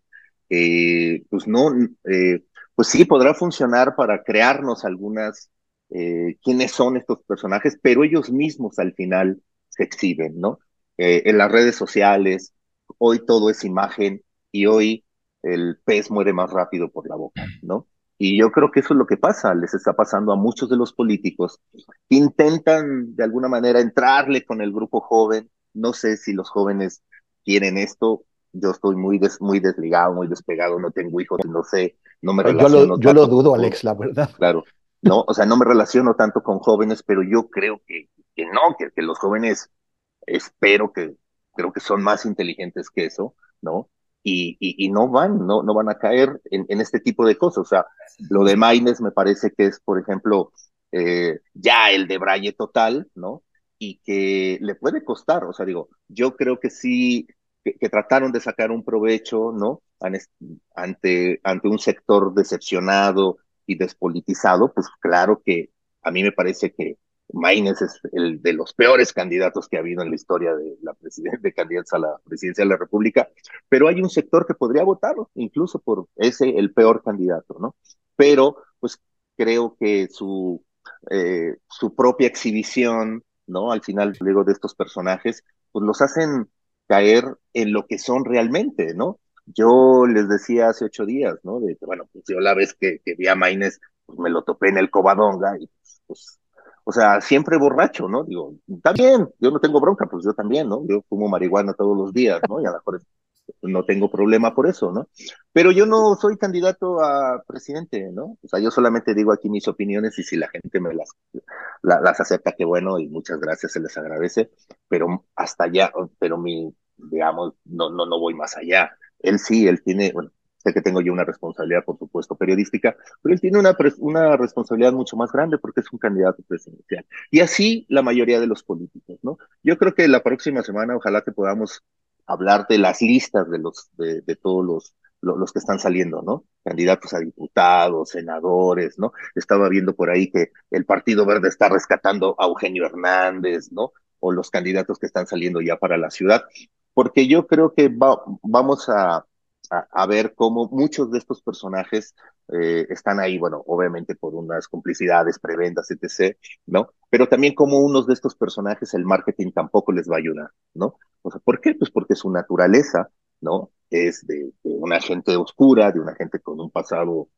pues, no muy, muy, este, muy, muy lícito, ¿no? Y que tarde o temprano se van a tener que exhibir. Entonces, ojalá que lo veamos, que, que bueno, que la próxima semana o, eh, discutamos como las listas, porque yo creo que ahí sí podemos hacer una buena, una buena peinada, una buena observación de por dónde andan y, y, qué, y, qué, y qué tanta basura está regresando a la política después de este periodo que se dieron de alguna manera como de, de, de, de sexenio sabático, ¿no? Porque pues tampoco podían de alguna manera confrontar al López Obrador, ¿no? O sea, tan fuerte es AMLO que no, que no podían y yo creo que ahora se están reorganizando entre, entre, o reagrupando en Morena y en Movimiento Ciudadano y en el Verde Ecologista, ¿no? Para eh, ver si tienen alguna oportunidad ahí de, eh, no sé, de, de, de, de, ser como el contrapeso de Sheinbaum, pero eso ya esperemos que lo veamos la próxima semana, perdón. Muchas gracias, Alejandro. O, oye, oye, Premio Violeta, yo nada más quería pedir que, que, nos, que nos dijeran qué hizo Maines, porque de verdad me lo perdí. No, no, esta, es que esta vez no, o sea, no hizo nada, ¿no? O, o sí hizo, ¿no? o, o, mira, si tú entras a su perfil, digo, yo, casi no entro, digo, tengo silenciado porque era un tipo que tuiteaba cada rato, ¿no? Y que siempre presumía sus, este, hoy fui a denunciar a fulanito, ¿no? O sea, yo, yo, aquí les digo que él debería ser así como el Lord denuncia, ¿no? Porque yo te aseguro que si un reportero va y pregunta a la FGR, oye, ¿y cuántas denuncias ha venido a ratificar Maines? No iba a ratificar ninguna, es puro show, ¿no? No, yo creo que... Igual que Xochitl. Claro, el hecho de que haya Oye, pero bajado también el video, Alejandro Rojas Díaz Durán es otro que, que, que, eso, que ha hecho Uy. carrera política presentando denuncias. No se sabe más que haya hecho, pero nada, sí, denuncias, claro. ¿qué tal? Sí, sí, sí, ¿no? Pero bueno, eh, no, yo creo que ahora el hecho de que haya, eh, que hayan bajado el video, que lo hayan medio censurado ese video, ¿no? Pues te habla, ¿no? De un control de daños. Y cada vez que sube un video, las respuestas de la banda es así geniales, ¿no? O sea, yo creo que si la tenía, él te tiene que darse a conocer, ese es su reto, ¿no? Y yo creo que lo está, lo está llevando a cabo, ¿no? Es decir, la gente lo está conociendo. El problema es, ahora Ese. sí como dice el costo, ¿no? Pero bajo qué costo, ¿no? ¿A qué costo, cabrón, no? O sea, bueno, pues, pues vamos a ver, ¿no? Y vamos a ver si el marketing le ayuda, ¿no? Pues para remontar esta imagen, ¿no? Ya de, del, mi, del mi rey chaborruco, pedillo, ¿no? Que, que no hace nada, que solamente está pisteando. Sí, pues entonces, Manuel, tienes eh, la palabra. Yo no había visto este video de Ernestina Godoy bailando el jarabe tapatío. No sé si ustedes ya toda la audiencia lo, vio. Y yo decía, ¿a qué se referirán de estos eh, bailes? Y ahí decía Alejandro ridículos de Ernestina Godoy. Bueno, pues, eh, ¿qué decir sobre esto? Y también, si pudiéramos, ayer ya hablamos aquí de la Cuauhtémoc, pero también decíamos que están otros casos. Ya Temoris hablaba de Coyoacán. Y, bueno, pues otros, otros casos. Ah, bueno, ahí, ahí lo estamos eh, viendo en pantalla. Este, se va a pasar el, el, el baile del jarabe tapatío. Pero, eh, Manuel, ¿qué decir sobre esto que está pasando? Además de este baile, lo, los candidatos también que empezamos a analizar el día de ayer aquí. Sí, pues a mí me parece que, digo yo, más allá del, del bailecito y, y esas cosas, eh, pues a mí me parece que, se acaban de evidenciar muchas de las limitaciones que hay en cuanto a la visión de cómo deben usarse los medios públicos. O sea, a mí me parece bien que hagan programas de concursos o estas cosas. Yo creo que no todo se debe centrar en la política, pero si vas a optar por ese camino, pues qué necesidad tienes de andar promoviendo políticos como Ernestina Godoy y ya haciendo bailecitos, ¿no? O sea, e- e- ese tipo de cosas me parece terrible. O sea, cuando realmente México está muy necesitado y muy urgido de, de- de fortalecer a los medios públicos para responder a, a embates mediáticos, sobre todo los provenientes del exterior, como lo de la DEA el Financial Times, que ya también ahí eh, apuntó sus miras contra López Obrador, aunque no les pegó tanto, este, etcétera, etcétera. Y aquí pues se utilizan los medios públicos pues para hacerle promoción a algunos perfiles políticos afines al, al gobierno en turno, pues me parece una visión muy corta, muy pobre, muy lamentable, ¿no? Cuando realmente eh, creo que todo lo que tiene que ver con, con con el aparato mediático, pues ha sido muy desdeñado por la, por la 4T en general, por el presidente López Obrador, cuando realmente hoy la principal trinchera de batalla política en el mundo, pues son los medios de comunicación, y aquí ha habido pues un desdén muy grande hacia, hacia todo lo que son los, los medios. Digo, pues ahí están los medios públicos. Este, yo creo que Genaro Villamil no ha hecho una mala labor, pero sí está muy ahorcado del presupuesto.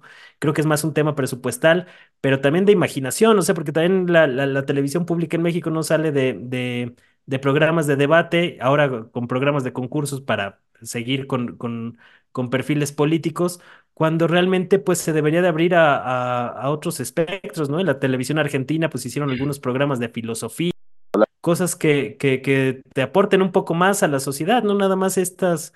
em, pues eh, estos intentos de generar simpatías entre ciertos perfiles en tiempo de campañas, me parece que es como un uso muy, muy básico, muy elemental de los medios de comunicación y creo que deberían de, de- ponerle énfasis ahí, o sea, porque realmente se, se, se va a ir López Obrador, ya no le queda mucho tiempo en la presidencia de la República, eh, se van a acabar las conferencias matutinas, Eh, habrá que ver qué efecto va a tener eh, Claudia Sheinbaum en sus conferencias ya en solitario, pero la ofensiva mediática que se viene el próximo sexenio, yo no sé si, si Sheinbaum y su equipo estén preparados para eh, saber torearlo o, saber contener esta, estas grandes eh, embestidas que se vienen, de la misma manera que lo hizo López Obrador, que tiene un, talento natural para, para eh, posicionar ciertos temas sobre la agenda, para responder a, a- a los medios y situaciones de estas, ¿no? Entonces sí, sí requiere el país pues em, medios de otra índole y me parece pues lamentable que en esto se haya ido el presupuesto entre programas de esta naturaleza y por otro lado pues eh, el, todo el tema de Notimex que, que fue un, un rotundo desastre, ¿no? O sea, es decir, México hoy no, no, no tiene eh, instituciones, no tiene estructuras con que hacerle frente a las, a las ofensivas mediáticas eh, de la hegemonía globalista o de, de, de los grupos oligárquicos cuando despliegan sus, sus grandes campañas en contra del interés público. Para eso deberían de ser los medios públicos en una buena medida, pero también para ir formando políticamente, este, creativamente, inventivamente. Es una forma de, de- de- de utilizar los aparatos ideológicos este, a, favor del interés del, del- pueblo, del, del- interés público, con programas culturales que, que reactiven, que generen preguntas, que generen este, inquietudes en la mente de los, de, de las personas que, que, lo miran. Y no es el caso de lo que hemos visto con los medios públicos y me parece muy, muy lamentable que se haya desperdiciado esta gran oportunidad en aras de una ah, austeridad republicana mal entendida, porque al, al mismo tiempo que, que se aplica la austeridad republicana a los medios públicos, se sigue entregando alrededor de 250 millones de pesos al año a las, a las grandes televisoras, a la jornada, a Radio Fórmula. O sea, ya Radio Fórmula para mí siempre ha sido como, bueno, ya, o sea, las televisoras m- medio lo puedes llegar a entender en, en cierta manera, ¿no? Yo, yo a- ni a las televisoras este, lo justificaría. Creo que con una quinta parte de ese dinero que se está destinando a financiar desinformadores profesionales, se hubiera podido fortalecer de buena manera eh, los medios públicos en México y se ha desperdiciado una oportunidad histórica para ello. Ya, gracias, gracias, eh, Manuel. Eh, Alejandro, Alejandro Almazán, ¿qué, qué decir al respecto? Ah, te No, toca a le ti. toca, le toca a Ah, Temoris. perdón, toca perdón, Temoris. Pues adelante, mi querido Temoris, tiene usted la palabra. Oye, esa tos te trae distraído, ¿no? ¿Qué onda? Ay, cabrón, no sabes, hasta el gorro me trae. Este, Oye, este, yo, yo, yo, yo, yo quisiera seguir en la, en la línea de lo que está diciendo Manuel, porque también es, es algo que me, que me, que me preocupa. Em, en las, en las elecciones del año, del año pasado en España, el, el canal Red, que es este que, que, del, que, tiene el programa La Base con Pablo Iglesias, hizo eh, pues muchos análisis y sobre todo yo creo que inmediatamente de- de después de la elección hizo uno eh, especialmente importante sobre el papel de los medios de comunicación. Porque el, el Partido Popular, la, la derecha quedó en, en primer lugar, no pudo formar gobierno con Vox, porque precisamente Vox es tan radical y tan, tan cavernario que hace imposible la creación de una coalición con otras derechas, con las derechas nacionalistas, con, con, con, la, con la catalana, con la, con la vasca. Pero, pero estuvieron eh, a un pelín. Y la pregunta que se estaban haciendo, tuvieron ahí algunos analistas, pero de- de- de- decían, a ver, o sea, eh, ¿ha, ha sido un mal gobierno el de Pedro Sánchez? Económicamente le está yendo muy bien España, eh, a nivel europeo está muy bien, valorada, eh, eh, el empleo ha crecido, la recuperación de después de la pandemia ha ido muy bien. ¿Cómo se explica el voto de castigo contra el PP, digo, perdón, contra, el, contra la coalición de gobierno, que es de izquierda o más o menos algo parecido a eso? El, de- si, si, si la, o sea, si finalmente, como decía Bill Clinton, es la economía, estúpido. O sea, es el, lo, lo que dicen es que tienes un sistema de medios de comunicación totalmente volcado a la, a la derecha y eh, ade- además el, el Partido So- Socialista cometió el error de pactar con el PP, que, que no hubo una retribución porque parte del pacto era desbloquear la elección de un, de un órgano, por cierto, de control del Poder Judicial. Eh, eh, y le dieron o mantuvieron en manos de la, de la derecha el control de la radio y televisión españolas.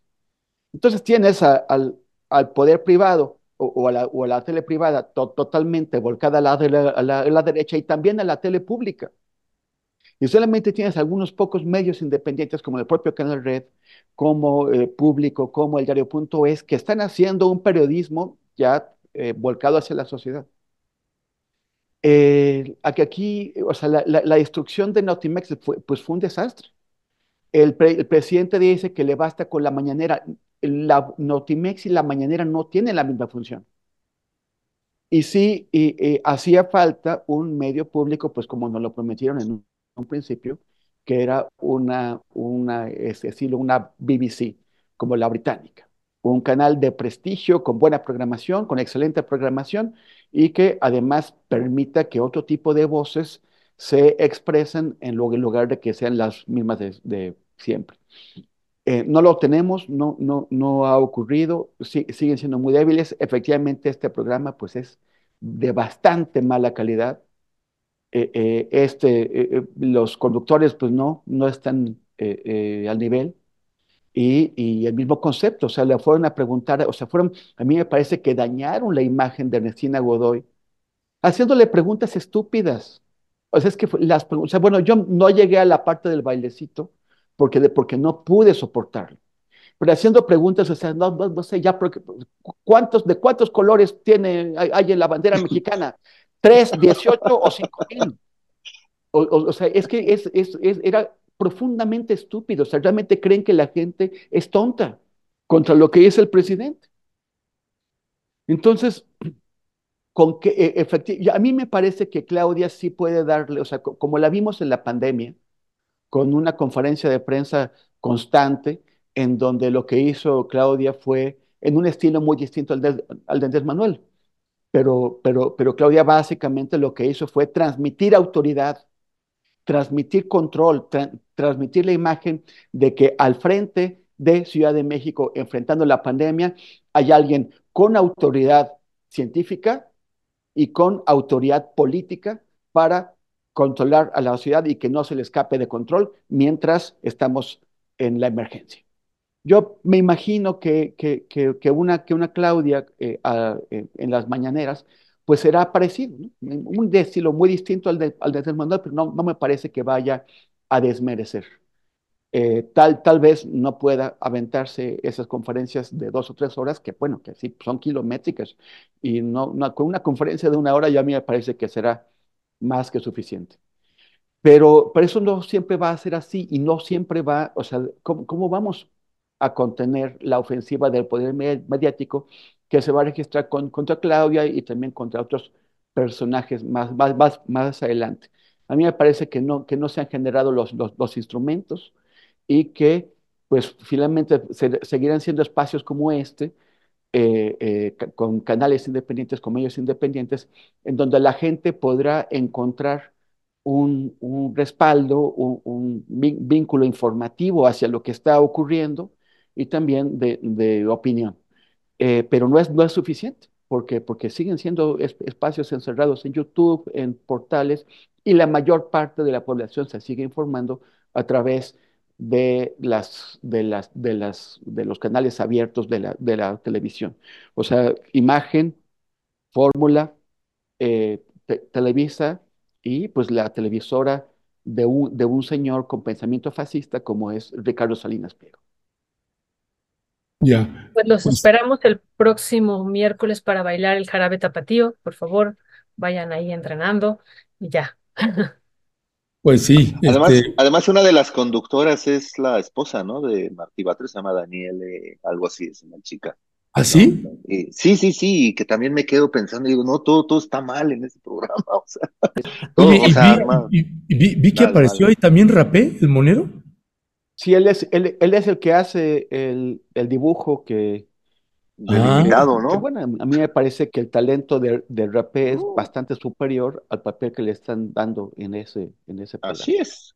Pero lo que decías tú, Temoris, ¿no? O, o, Manuel, habría que cuidar a los personajes y eso no ayuda, ¿no? O sea, no ayuda para qué ponerla a bailar, no, no ayuda en nada. Así es que, bueno. No, pues si vas a hacer un programa de concursos, pues ábrelo a la gente, no, no, no a los políticos de, para que se hagan promoción política. O sea, que es, es un sinsentido. Creo yo. Perdón, perdón, Violeta.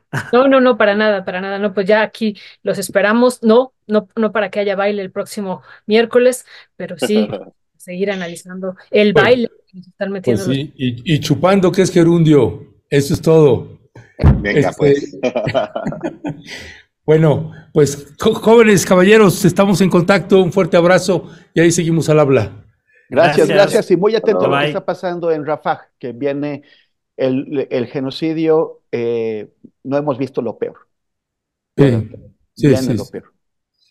Un abrazo y ahí estamos al habla. Abrazo. Hasta luego, gracias. Hasta luego. Gracias. Eh, pues sí, y fíjate ahorita que yo no, yo no sabía que estaba ahí la esposa de Martí Batres y realmente sí me sorprende porque a mí Martí y, y su esposa tengo un, un buen concepto de ellos, ¿no? Este, no sé ahí qué, haya pasado, que conociendo también a Genaro y seguramente estará escuchando pues la retro de un montón de lados y críticas y de todo, pues hará, hará algunos ajustes, supongo. En fin, pues ya, ya, ya veremos eso. Violeta, eh, y entrando pues ya también en la, en la recta final, pues sigue este, algo que termina, eh, sigo insistiendo en que no se le da eh, de pronto tanto espacio en otros lugares, pero sí en los medios de derecha, pues hay una campaña intensa, particularmente del sector minero, por estas propuestas de reformas que está haciendo el presidente López Obrador. Sí, Ernesto, ya habíamos hablado que inmediatamente después de que el presidente el 5 de febrero comunicó entre sus iniciativas que iba a prohibir la minería a cielo abierto y como hoy ya lo señaló también la secretaria María Luisa Albores, no solamente es prohibir la entrega de concesiones futuras de minería para minería a cielo abierto, sino también de las de la práctica que se está llevando a cabo en el territorio nacional en torno a esta minería y de las sanciones que habría. Entonces, decíamos, son tres elementos que hoy han sido expuestos y que vimos inmediatamente de, después cómo reaccionaron algunos medios de comunicación y el sector minero, que ellos hablaban ya de una batalla, ¿no? Que iba a iniciar el presidente López Obrador o que iba a seguir una batalla que ya la había iniciado años anteriores eh, con lo del litio, luego con lo de la reforma a la de ley minera y con otras prohibiciones que ha habido y ahora pues con esto de prohibir eh, la entrega de concesiones y las prácticas de minería a cielo abierto.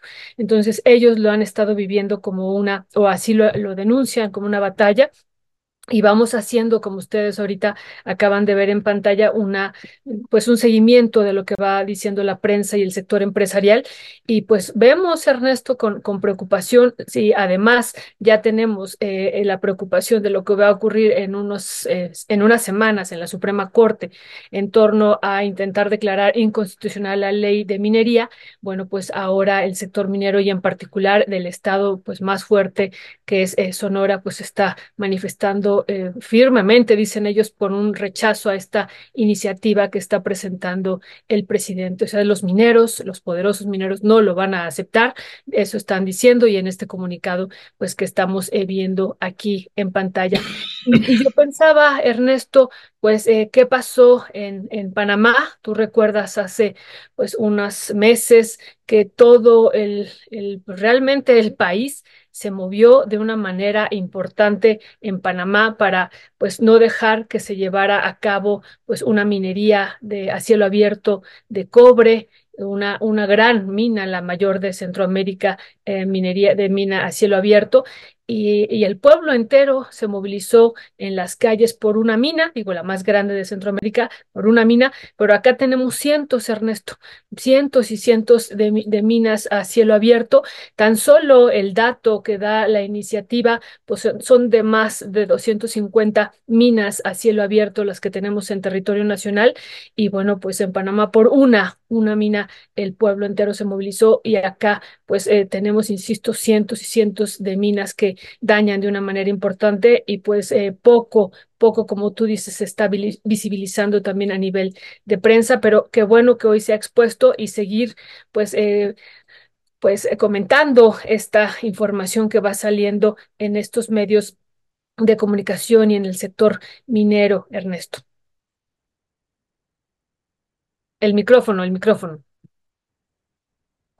Perdón, es que con esta tos he tenido, no me acostumbro todavía a estarlo silenciando, pero sí, creo que eh, pues viene una batalla importante, Violeta. Creo que viene la batalla, una cosa va a ser el sector minero, otra es la elección y selección de candidatos y candidatas eh, que vaya a colocar Morena eh, en lo que ellos llaman el famoso plan C, porque una cosa es que puedan ganar los candidatos que ponen y otra cosa es que la calidad de los candidatos haga que a la hora de la hora hagan lo que hizo Adán Augusto, precisamente el ex secretario de gobernación, pero que lo hizo cuando estaba como secretario de gobernación, pues negociar con las mineras para modificar la reforma eh, a la ley minera que había enviado el presidente Andrés Manuel López Obrador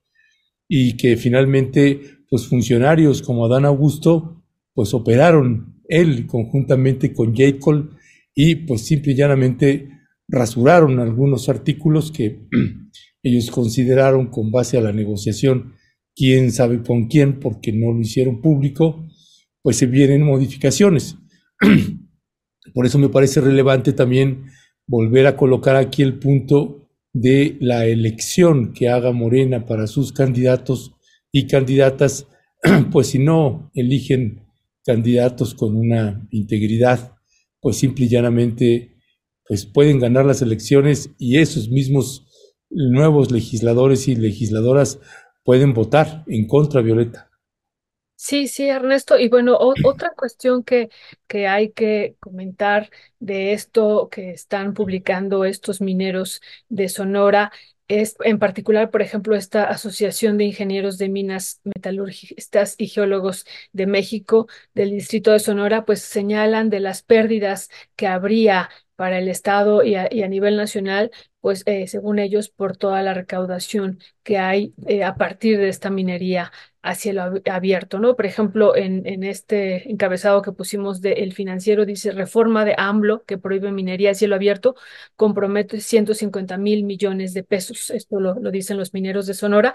Y bueno, pues ellos están argumentando esto y lo que siempre han dicho, ¿no? Se van a, a perder pues miles de fuentes de empleo y, y, no dicen el otro, lo otro, Ernesto, lo que implica la minería a cielo abierto, no solamente lo que decía esta mañana eh, la secretaria del Medio Ambiente y lo que viene en la iniciativa, por ejemplo, esta parte de los explosivos que se utilizan para remover y para eh, los eh, cerros donde están los minerales y para poder entrar a ellos, ¿no? O para poder entrar directamente ya al mineral, sino también lo que decía en la mañana, el, el uso de sustancias como el cianuro.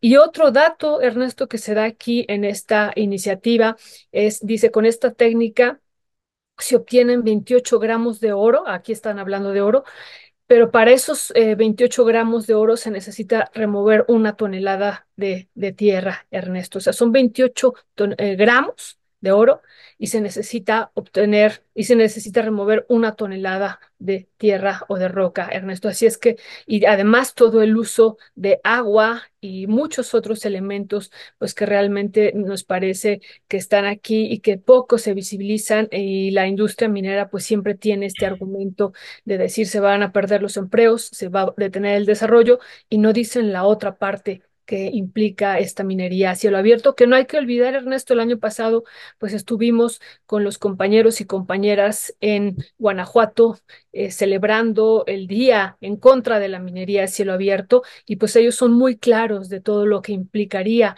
y lo que implica en otros espacios de la República Mexicana pues este tipo de, de, de mineras que Panamá parece ser que lo tiene muy claro y que nosotros, bueno, nos falta todavía esa clarificación de este tipo de minería, Ernesto.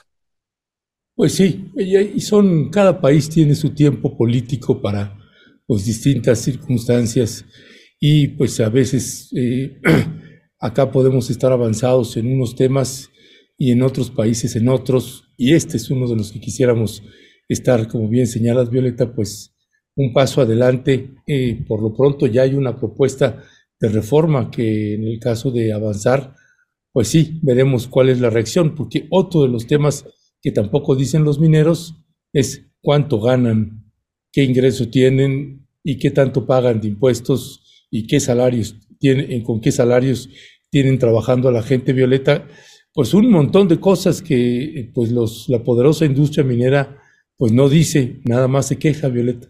Sí, me dejas hacer un comentario sobre eso, a partir de lo que, de lo que ocurrió antier con la conferencia de Slim. No olvidemos que también en, octubre pasado, en la mañanera, también la eh, secretaria del Medio Ambiente hizo esta denuncia de este fideicomiso del río Sonora que Grupo México, quien es el responsable de este derrame de 20 millones de litros de ácido, ¿no? De ácido eh, muy fuerte en estos eh, ríos, Sonora y Bacanuchi, bueno, se comprometió a pagar dos mil millones de pesos en este fideicomiso y hasta el año pasado solo había, hasta este octubre, había pagado mil millones de pesos, Ernesto. Y bueno, pues eso no es nada frente a los ingresos que tiene Grupo México, que el año pasado, a partir de esta conferencia que dio María Luisa Albores declarando y denunciando este incumplimiento de Grupo México a partir de este fideicomiso por el derrame de, en el río Sonora, Sonora, perdón, pues eh, vimos esta utilidad neta anual de 2.855 millones de dólares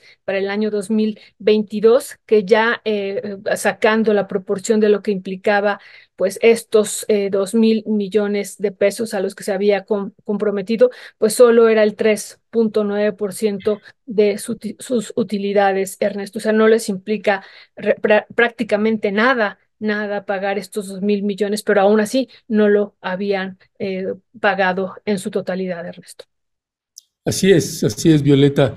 Pues es otro tema que le estaremos dando pues mucho seguimiento eh, por lo pronto y me gustaría tomarme voy a tomar un, tiempo, un tiempecito para poder eh, dar respuesta también a algunos señalamientos o acusaciones o ataques, no sé cómo decirlo, como es común en las redes sociales, particularmente en la red de Twitter. Disculpe que no le digo X, pero yo me, gusta más Twitter y ya me acostumbré ahí. Y Violeta, si me das permiso, comentar y colocando algunas imágenes eh, de esto que... Solamente si al final pones la, la, la, imagen que si no... Ah, ah, no, no. Hay que enviárselas a él, por favor, para que con eso cerremos, mi querida Violeta. Este, mire, eh, quiero hacer algunas precisiones porque eh, me estoy enterando. Bueno, uno, si se da cuenta, pues yo no soy un hombre necesariamente que se la pasa en las redes sociales. Mi, mi participación en, en Twitter o Facebook o, en Instagram prácticamente nada, ni en TikTok, este, aunque tengo cuentas, no, pues no las sé usar, pues, ¿no? Este, y en el caso de, de Twitter, que es la red que yo creo que más uso, me informaron, hoy en la mañana me llegaron algunos comentarios de algunos señalamientos que había hecho Alberto Escorcia a propósito de lo que yo había comentado sobre una entrevista que le hace Julio Astillero, en donde pues yo eh, pues discrepo del planteamiento que hace Alberto Escorcia y también me pareció que pues se le tendrían que haber hecho las preguntas eh, más rigurosas como se manejó en el caso de Anabel Hernández. algunos señalamientos, algo así, palabras más menos que hice. Después, eh, tengo por ahí una imagen que me compartieron. Este es uno Escorcia, creo. Este, déjame ver si la. Esa, ¿no? Dice: Veo que el cobarde de Ledesma nunca me contestó. Y luego dice Iliana Lara, que es alguien que nos sigue acá, dice, pienso que, que pienso que, que, fue lo que Ledesma comentó de Escorcia la semana pasada. Personalmente se me hizo de muy mal gusto cuando Ernesto sabe perfectamente por qué se fue Escorcia del país y estuvo en rompeviento en una última entrevista. Escorcia me decía réplica a Ledesma en su programa. Bueno, bueno, yo lamento, además me parece de muy mal gusto el comentario de Iliana Lara. Y todavía peor, si bajamos eh, o subimos para leer el, comentario de, de Escorcia, por favor. Ese. Veo que el cobarde de Ledesma nunca me contestó. Pues no sé qué me había escrito antes y lo busqué. Hay, un, hay otra imagen que se llama Escorcia borrado algo así. Este, y, y es ese, ¿no? Entonces, buscando, esa es una imagen que me habían enviado, esta es de mi cuenta. Entonces, pues yo busco y ahí aparece el mensaje, este lamentable mensaje de Iliana Lara y, eh, otra persona, Cristina Raya, que dice que sucedió. En, en realidad, hablando de cobardías, pues Escorcia ya borró eh, tanto el mensaje que envió antes, que no sé qué dice, y el mensaje donde dice que soy un cobarde. Eh, con algún familiar me comentaba que ella sí los vio y la diferencia entre el primer mensaje que me envía Escorcia y el segundo, y me dicen que había robado también a Federico Anaya, y, este que es el segundo, donde dice que nunca le contesté, había una diferencia de tres horas. Y pues, yo no sé a qué hora se publicó y la cosa es que yo, mi, mi, Twitter pues lo vi ya en la noche, creo, una cosa así, ¿no? Y este, o sea que, que yo no había leído ni el primero ni el segundo. Y eh, como es común en Alberto Escorcia, pues se desespera este, y toma decisiones así exabruptos y y hace comentarios como Ledesma es un cobarde. Pues ni voy a discutir ese asunto de si Ledesma es un cobarde. Y en el caso de, Iliana Lara, pues tendría que informarse más antes de hacer planteamientos de esa naturaleza, porque este señalamiento que hace, ¿me lo vuelves a poner, por favor? Este, de muy mal gusto, porque sabe perfectamente por qué se fue Alberto Escorcia, eso es algo que yo no comenté en la vez pasada que hice el comentario sobre Alberto. Alberto Escorcia dice que eh, recibió eh, atentados que fue, intentaron matarlo en seis ocasiones. Este, mire, quienes trabajamos en eso y hemos recibido algún tipo de amenaza, este, pues uno sabe que cuando te, te cuando te quieren matar, te van a matar no son intentos de asesinato, son amenazas, son avisos para que te calles, como los que hemos recibido Violeta, yo y otros muchos tantos compañeros, colegas, y no una vez, sino varias veces. Es algo en el que los que trabajamos en temas de riesgo o de alto riesgo, los que hacemos trabajo en campo y trabajos de alto riesgo, pues sabemos de qué va, ¿no? Este, no sé qué tiene que ver ese comentario con el planteamiento que yo hice específicamente a dichos de Alberto Escorcia sobre otra cosa, ¿no? Y que tenía que ver con, con señalar al eh, eh, el, ex chofer del presidente de la República, Nicolás Molinedo o algo así, este, sin aportar pruebas o elementos. Yo no sé ahí que eh, Alberto hace varias afirmaciones y cosas que simple y llanamente su análisis político, pues prácticamente no comparto nada. No, no lo comparto. Y ya, no, tiene nada de malo que no comparta su análisis político. Creo que su trabajo, cuando hace algún estudio de el manejo de redes y cuando presenta datos y cosas así, ese, en ese confío más en ese trabajo, pero en el criterio político, pues no, no, no lo comparto. No creo que eso tendría que haber llevado a Alberto a el cobarde y no sé qué. Pues no, ni voy a hacer un comentario que podría ser un comentario duro sobre eso, pero no vale la pena.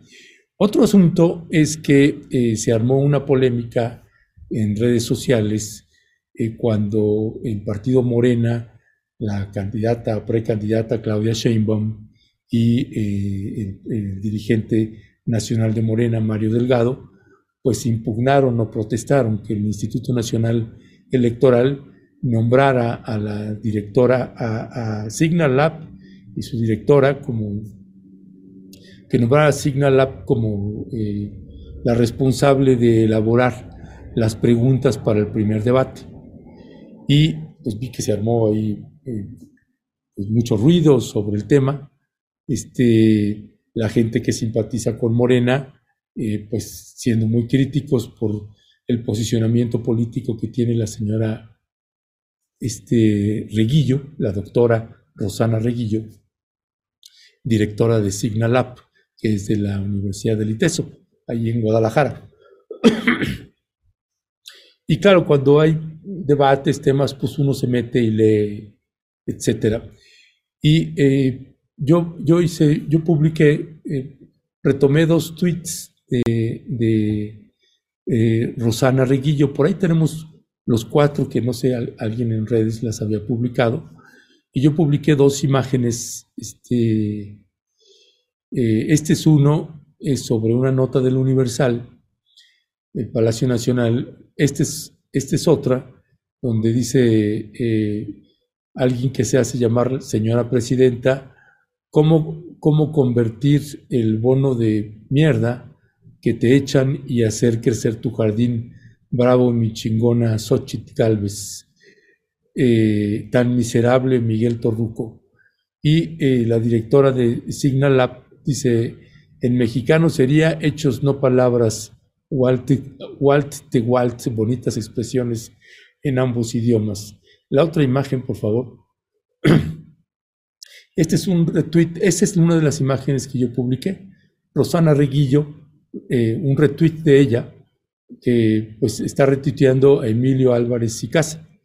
Ya de entrada, para retuitear a Emilio Álvarez, pues ya tienes que tener este, pues algún cierto posicionamiento. En fin, el punto es que Emilio Álvarez dice, con Xochitl Galvez construyamos la paz, reconstruyamos la democracia y enterremos el odio y la división en nuestro México plural y diverso. Morena y Claudia Sheinbaum son la continuidad de la violencia, la espiral del crimen que todos los días arrebata casi 100 vidas de mexicanas. Este, eso es lo que Rosana eh, Reguillo, la doctora, directora de Signal Labs, retuitea.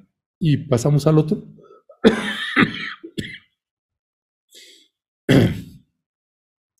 Alguien que se llama Juan Ortiz dice, hablé con dos ministros porque tres me iban a apoyar, pero dos votaron en contra, traidorzuelos. El presidente admite sin escrúpulos. Rosana Reguillo, el colmo, su fuera máscaras es ya el cinismo galopante. No, no es normal en una democracia. Finalmente, cuando uno se mete a ver pues, todo lo que tuitea eh, o retuitea Rosana Reguillo, pues es muy claro que la eh, doctora pues es anti López Obradorista o anti 4T y es claramente pro Xochitl Galvez. Eh, entonces yo, yo publiqué y ahí ponemos el primer tweet de Ernesto Reguillo, por favor. Eh, yo publiqué esta parte en mi cuenta de Twitter. Eh, vamos a verla. Ok, esa, esa es la imagen que usted está viendo ahí, en donde pues yo estoy señalando, ¿no? pongo esos dos tweets que me parecen los más significativos y digo, si este tweet y retweet son realmente de la doctora eh, eh, Rosana Reguillo, no entiendo cuál es el problema. La doctora debe excusarse de participar. Si eres la directora de Signal Lab y te interesa que tu proyecto, tu proyecto participe en estos ejercicios electorales, pues la doctora Reguillo debe de abstenerse pues de tuitear ese tipo de cosas. ¿Por qué? Porque es la directora de, de Signal Lab y estás eh, llevándote todo el proyecto de Signal Lab en, en tu posicionamiento personal. Bueno, de ahí se vino una escalada de comentarios, pasamos hay un René Bueno que dice, pero ¿por qué el miedo a contestar preguntas así fueran las más malintencionadas? ¿Cómo es posible que un aspirante a la presidencia tenga miedos a preguntas?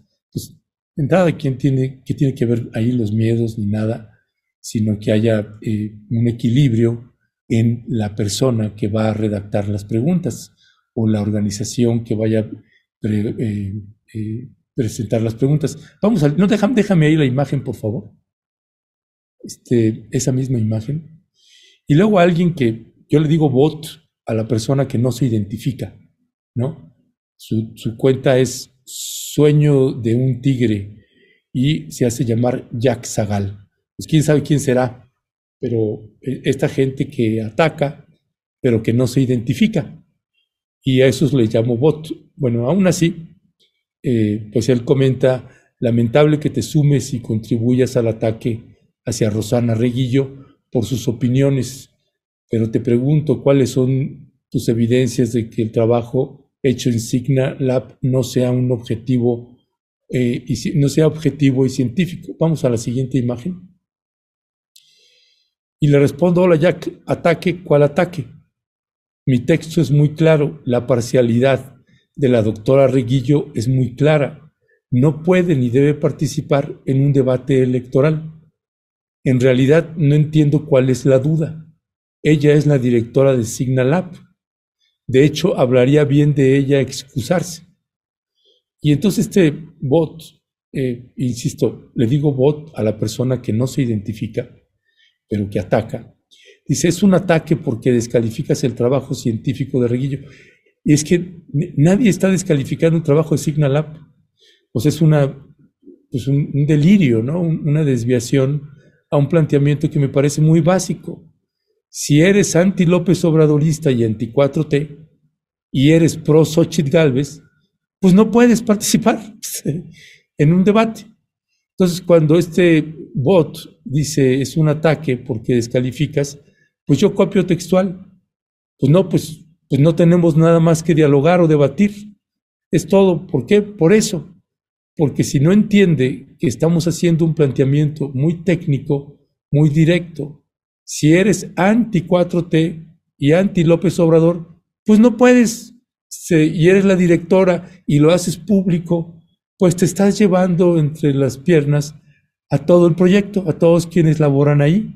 Me parece un rasgo más de de inmadurez de la doctora Reguillo, este, y, y este eh, bot, que se hace llamar Yat Zagal, dice, en efecto, es una descalificación del esfuerzo. O sea, siguen en, el delirio de algo que no tiene nada que ver con lo que estoy planteando. Pasamos al siguiente, por favor. Dice, aquí la argumentación de la propia Reguillo para que no se dejen manipular tan fácilmente. Y eh, pues es una entrevista que le hace el financiero, una entrevista cortita, unos cinco minutos, ocho minutos, no sé, y retoman una cita textual de ella. Me parece muy desafortunado que se piense que yo puedo aplicar algún tipo de magia negra. Para empezar, hasta, hasta las, el término que usa, este, es decir, no asume la señora, la doctora, pues su responsabilidad o irresponsabilidad. Este, bueno, de hecho, mire, me parece absurdo que sea un tema de debate.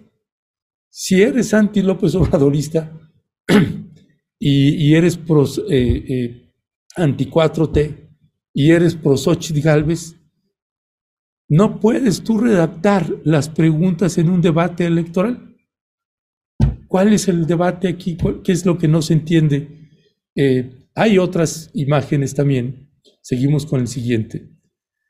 Y, dice Jacques Sagal, gracias a la manipulación que periodistas como Ledesma han hecho en asuntos de Rosana Reguillo y Signalab, ahora todos los bots y cuentas obradoristas la están acosando en sus posts. Es una falta de ética periodística no mostrar evidencias. y pasamos a la siguiente. No sea científicamente objetivo y que esté marcado por agenda alguna agenda partidista. Desde hoy dejo de leer, seguir y ver Ledesma y Rompeviento por su irresponsabilidad. Bueno, pues este voto, chavo, quien sea, pues echó un viaje astral y qué bueno que hay pues, mil opciones para leer, mil cosas y escuchar otros medios. No tenemos ningún problema que deje de leernos o vernos o escucharnos. No es problema alguno. Hay colegas, hay compañeros, hay tenemos los tweets de Efratzuk, Efratzuk, que él es de em, eh, eh, ¿A dónde van los desaparecidos? que lo entrevistamos y él coloca también su posición con respecto de que el, trabajo de Signal App este, dice que tiene sus opiniones, sus derechos políticos para expresarlas, que comparte cosas de gatitos también y que sí, a veces se molesta un poco por la violencia que vive el país. Bueno, nosotros tenemos un trabajo y un, vínculo con el trabajo que hace Efratzuk y a dónde van los desaparecidos y todo. Me parece que no es el caso, ¿no? Uno, no estamos hablando de los tweets de los gatitos que escribe la señora Rosana Reguillo. No, estamos hablando del debate electoral a la presidencia de la República. Y pues me parece que tiene que excusarse. Y es eso lo que pues, tengo que, que quería colocar, que quería colocar y que, pues, no, no creo, de verdad, no creo que esto tendría que ser este, un debate. Leí ahí que escribieron artículos y leí algunos artículos ahí, simple y llanamente por un asunto de ética, de integridad, pues no puedes hacerlo.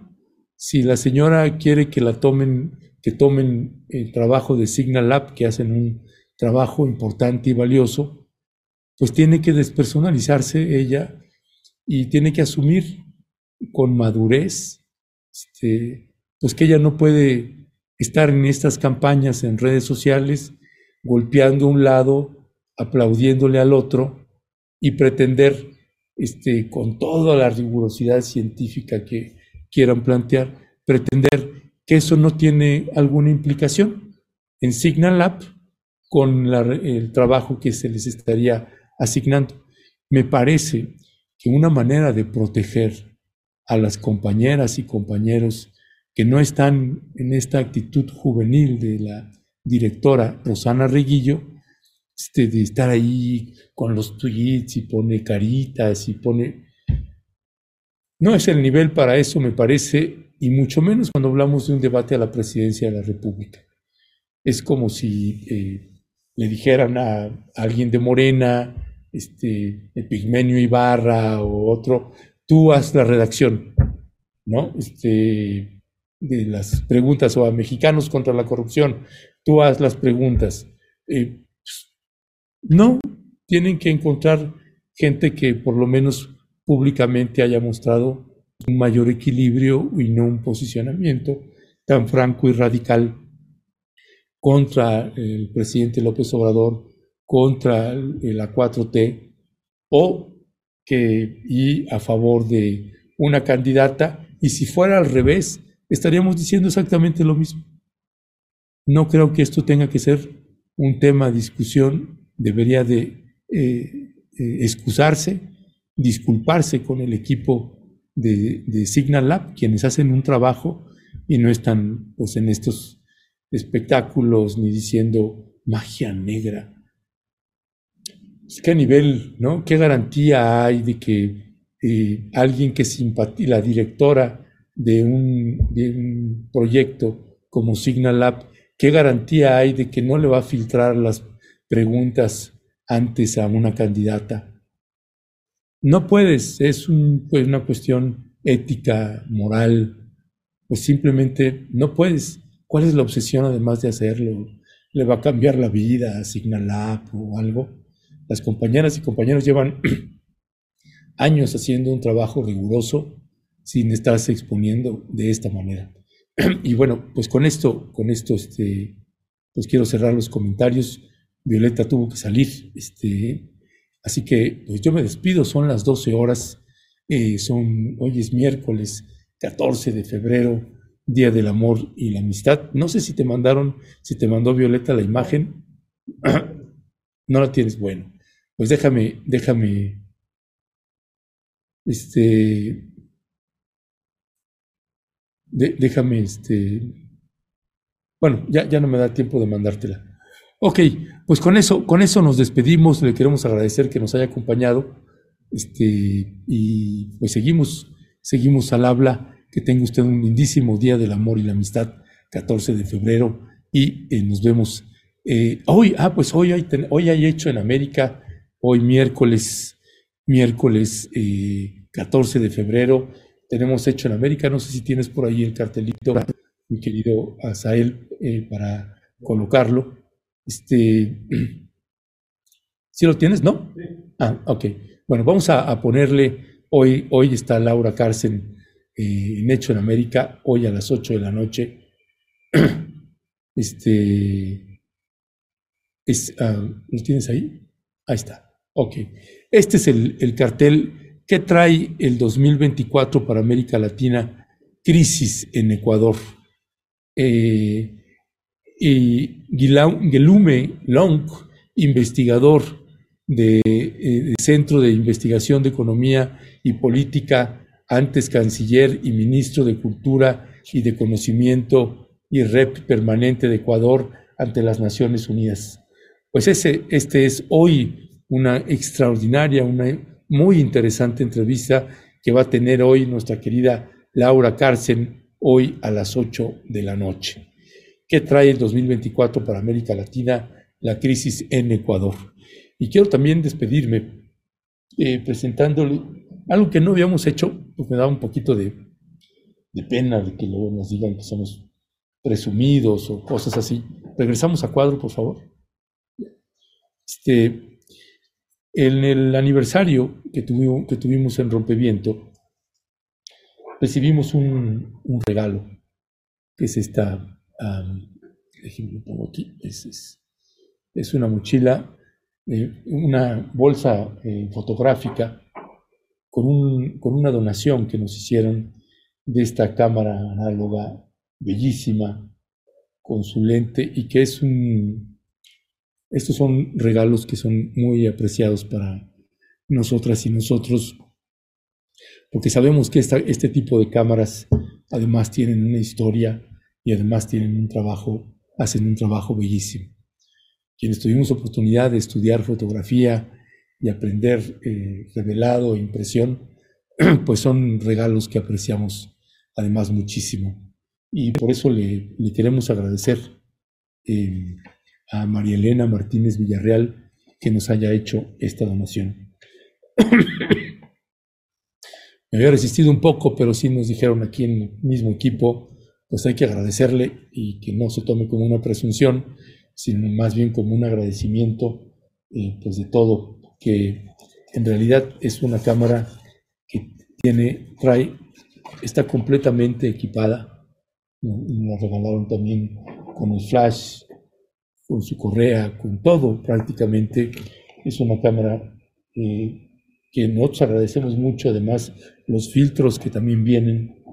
Eh, es, es, una cámara en donde también pues vienen todos los instructivos desde que tuvieron esta cámara, viene absolutamente todo y es algo pues que queremos agradecer muchísimo que nos hayan dado este tipo de obsequios. Está en muy buenas manos. Eh, muchísimas, muchísimas gracias pues con esto, con esto nos despedimos. Este, y, y gracias también. Dice Guillermo Munilla Bernal, Ernesto Ledesma, deberías tener a la mano un vaso de mezcal y darle traguitos a ratos. Eh, por ejemplo, ¿por qué no se dio, eh, dice R. Vences, por qué no se dio eh, más apoyo a Radio Educación? Eso es con respecto a los comentarios. dice Jueves Pozolero, la televisión chatarra también le gusta mucho a la 4T, optar por el embrutecimiento del pueblo. Disculpen ustedes, voy a dar un traguito. La televisión chatarra también le gusta mucho. Bueno, ya leí Esther Cuellar. Cuando vi el promocional dije, ¿y esas señoras quiénes son? no es que quieren hacerle competencia, venga la alegría. en fin, son varios, varios comentarios. Este, dice FRB, no hay que olvidar que la consejera del INE que seleccionó Signal Lab y Reguillo fue Carla Humphrey, sí, esposa de Santiago Nieto, candidato al Senado, ex de Gil Schwartz, y también no es simpatizante de la 4T. Laura Santillán, exacto Ernesto, exacto Ernesto, hizo un análisis de los votos en favor de AMLO, pero jamás uno de las granjas de votos de la oposición. Keiichi eh, Morisato y es muy válida tu opinión y posicionamiento como la de cualquier ciudadano que quiere un debate imparcial, cosa que quedaría como mínimo en duda con una persona sonadamente parcial a un lado. Dice Hugo A.P., Reguillo carece de criterio ya que muestra su lado racista y en contra, y en contra de AMLO y luego se desdice, es cínica e hipócrita no debe, hacerse, no debe hacer las preguntas nunca, que se las haga ella misma. Eh, Mayem Lozada, Guerrero, me queda claro el argumento de Ernesto Ledesma. ¿Cuál es el conflicto para ellos? ya es un falso problema. No, no debemos, no dejemos que nos distraigan. Este, dice Hugo AP, yo dudo de esta mujer que habla de magia negra eso no es ciencia, por favor. Eso no, sus comentarios no me parecen desafortunados eh, hacia la doctora Reguillo. No lo voy a leer. Eh, Luis Salas Álvarez, no creo que tenga intenciones electorales. Conozco a Alberto y es muy riguroso en su trabajo. No, yo no coincido con que es muy riguroso en su trabajo. Además, también ha hecho investigaciones sobre la oposición y ahí ni lo pelan. No, yo creo que el perfil, si tú revisas el timeline de eh, Alberto Escorcia, pues yo no creo que sea el... Eh, él tiene una posición ya muy crítica, creo muy adversa hacia, hacia López Obrador, y está en su derecho. No creo que yo lo que opiné sobre el tema que opiné, ya está. Escorcia y Anabel están preparando dejar caer dos bombas contra Sheinbaum un mes antes de la elección, neta, da, la sensación que se vendieron. Sí, Escorcia dijo que va a sacar su libro un mes antes de la elección. Un mes antes de la elección, dice Irene Patricia Bautista Berriozábal, este, Yakir Zagal Luna, bueno, pues aquí ya me están diciendo, si existe, es geógrafo, bueno, pues hay que identificarse y hay que poner la foto, como lo hacemos nosotros, porque somos sujetos a un montón de ataques con gente que no se identifica. Y nosotros somos de la idea en que si vas a atacar a alguien, puedes comentar y aplaudirle a quien tú quieras y lo que tú quieras.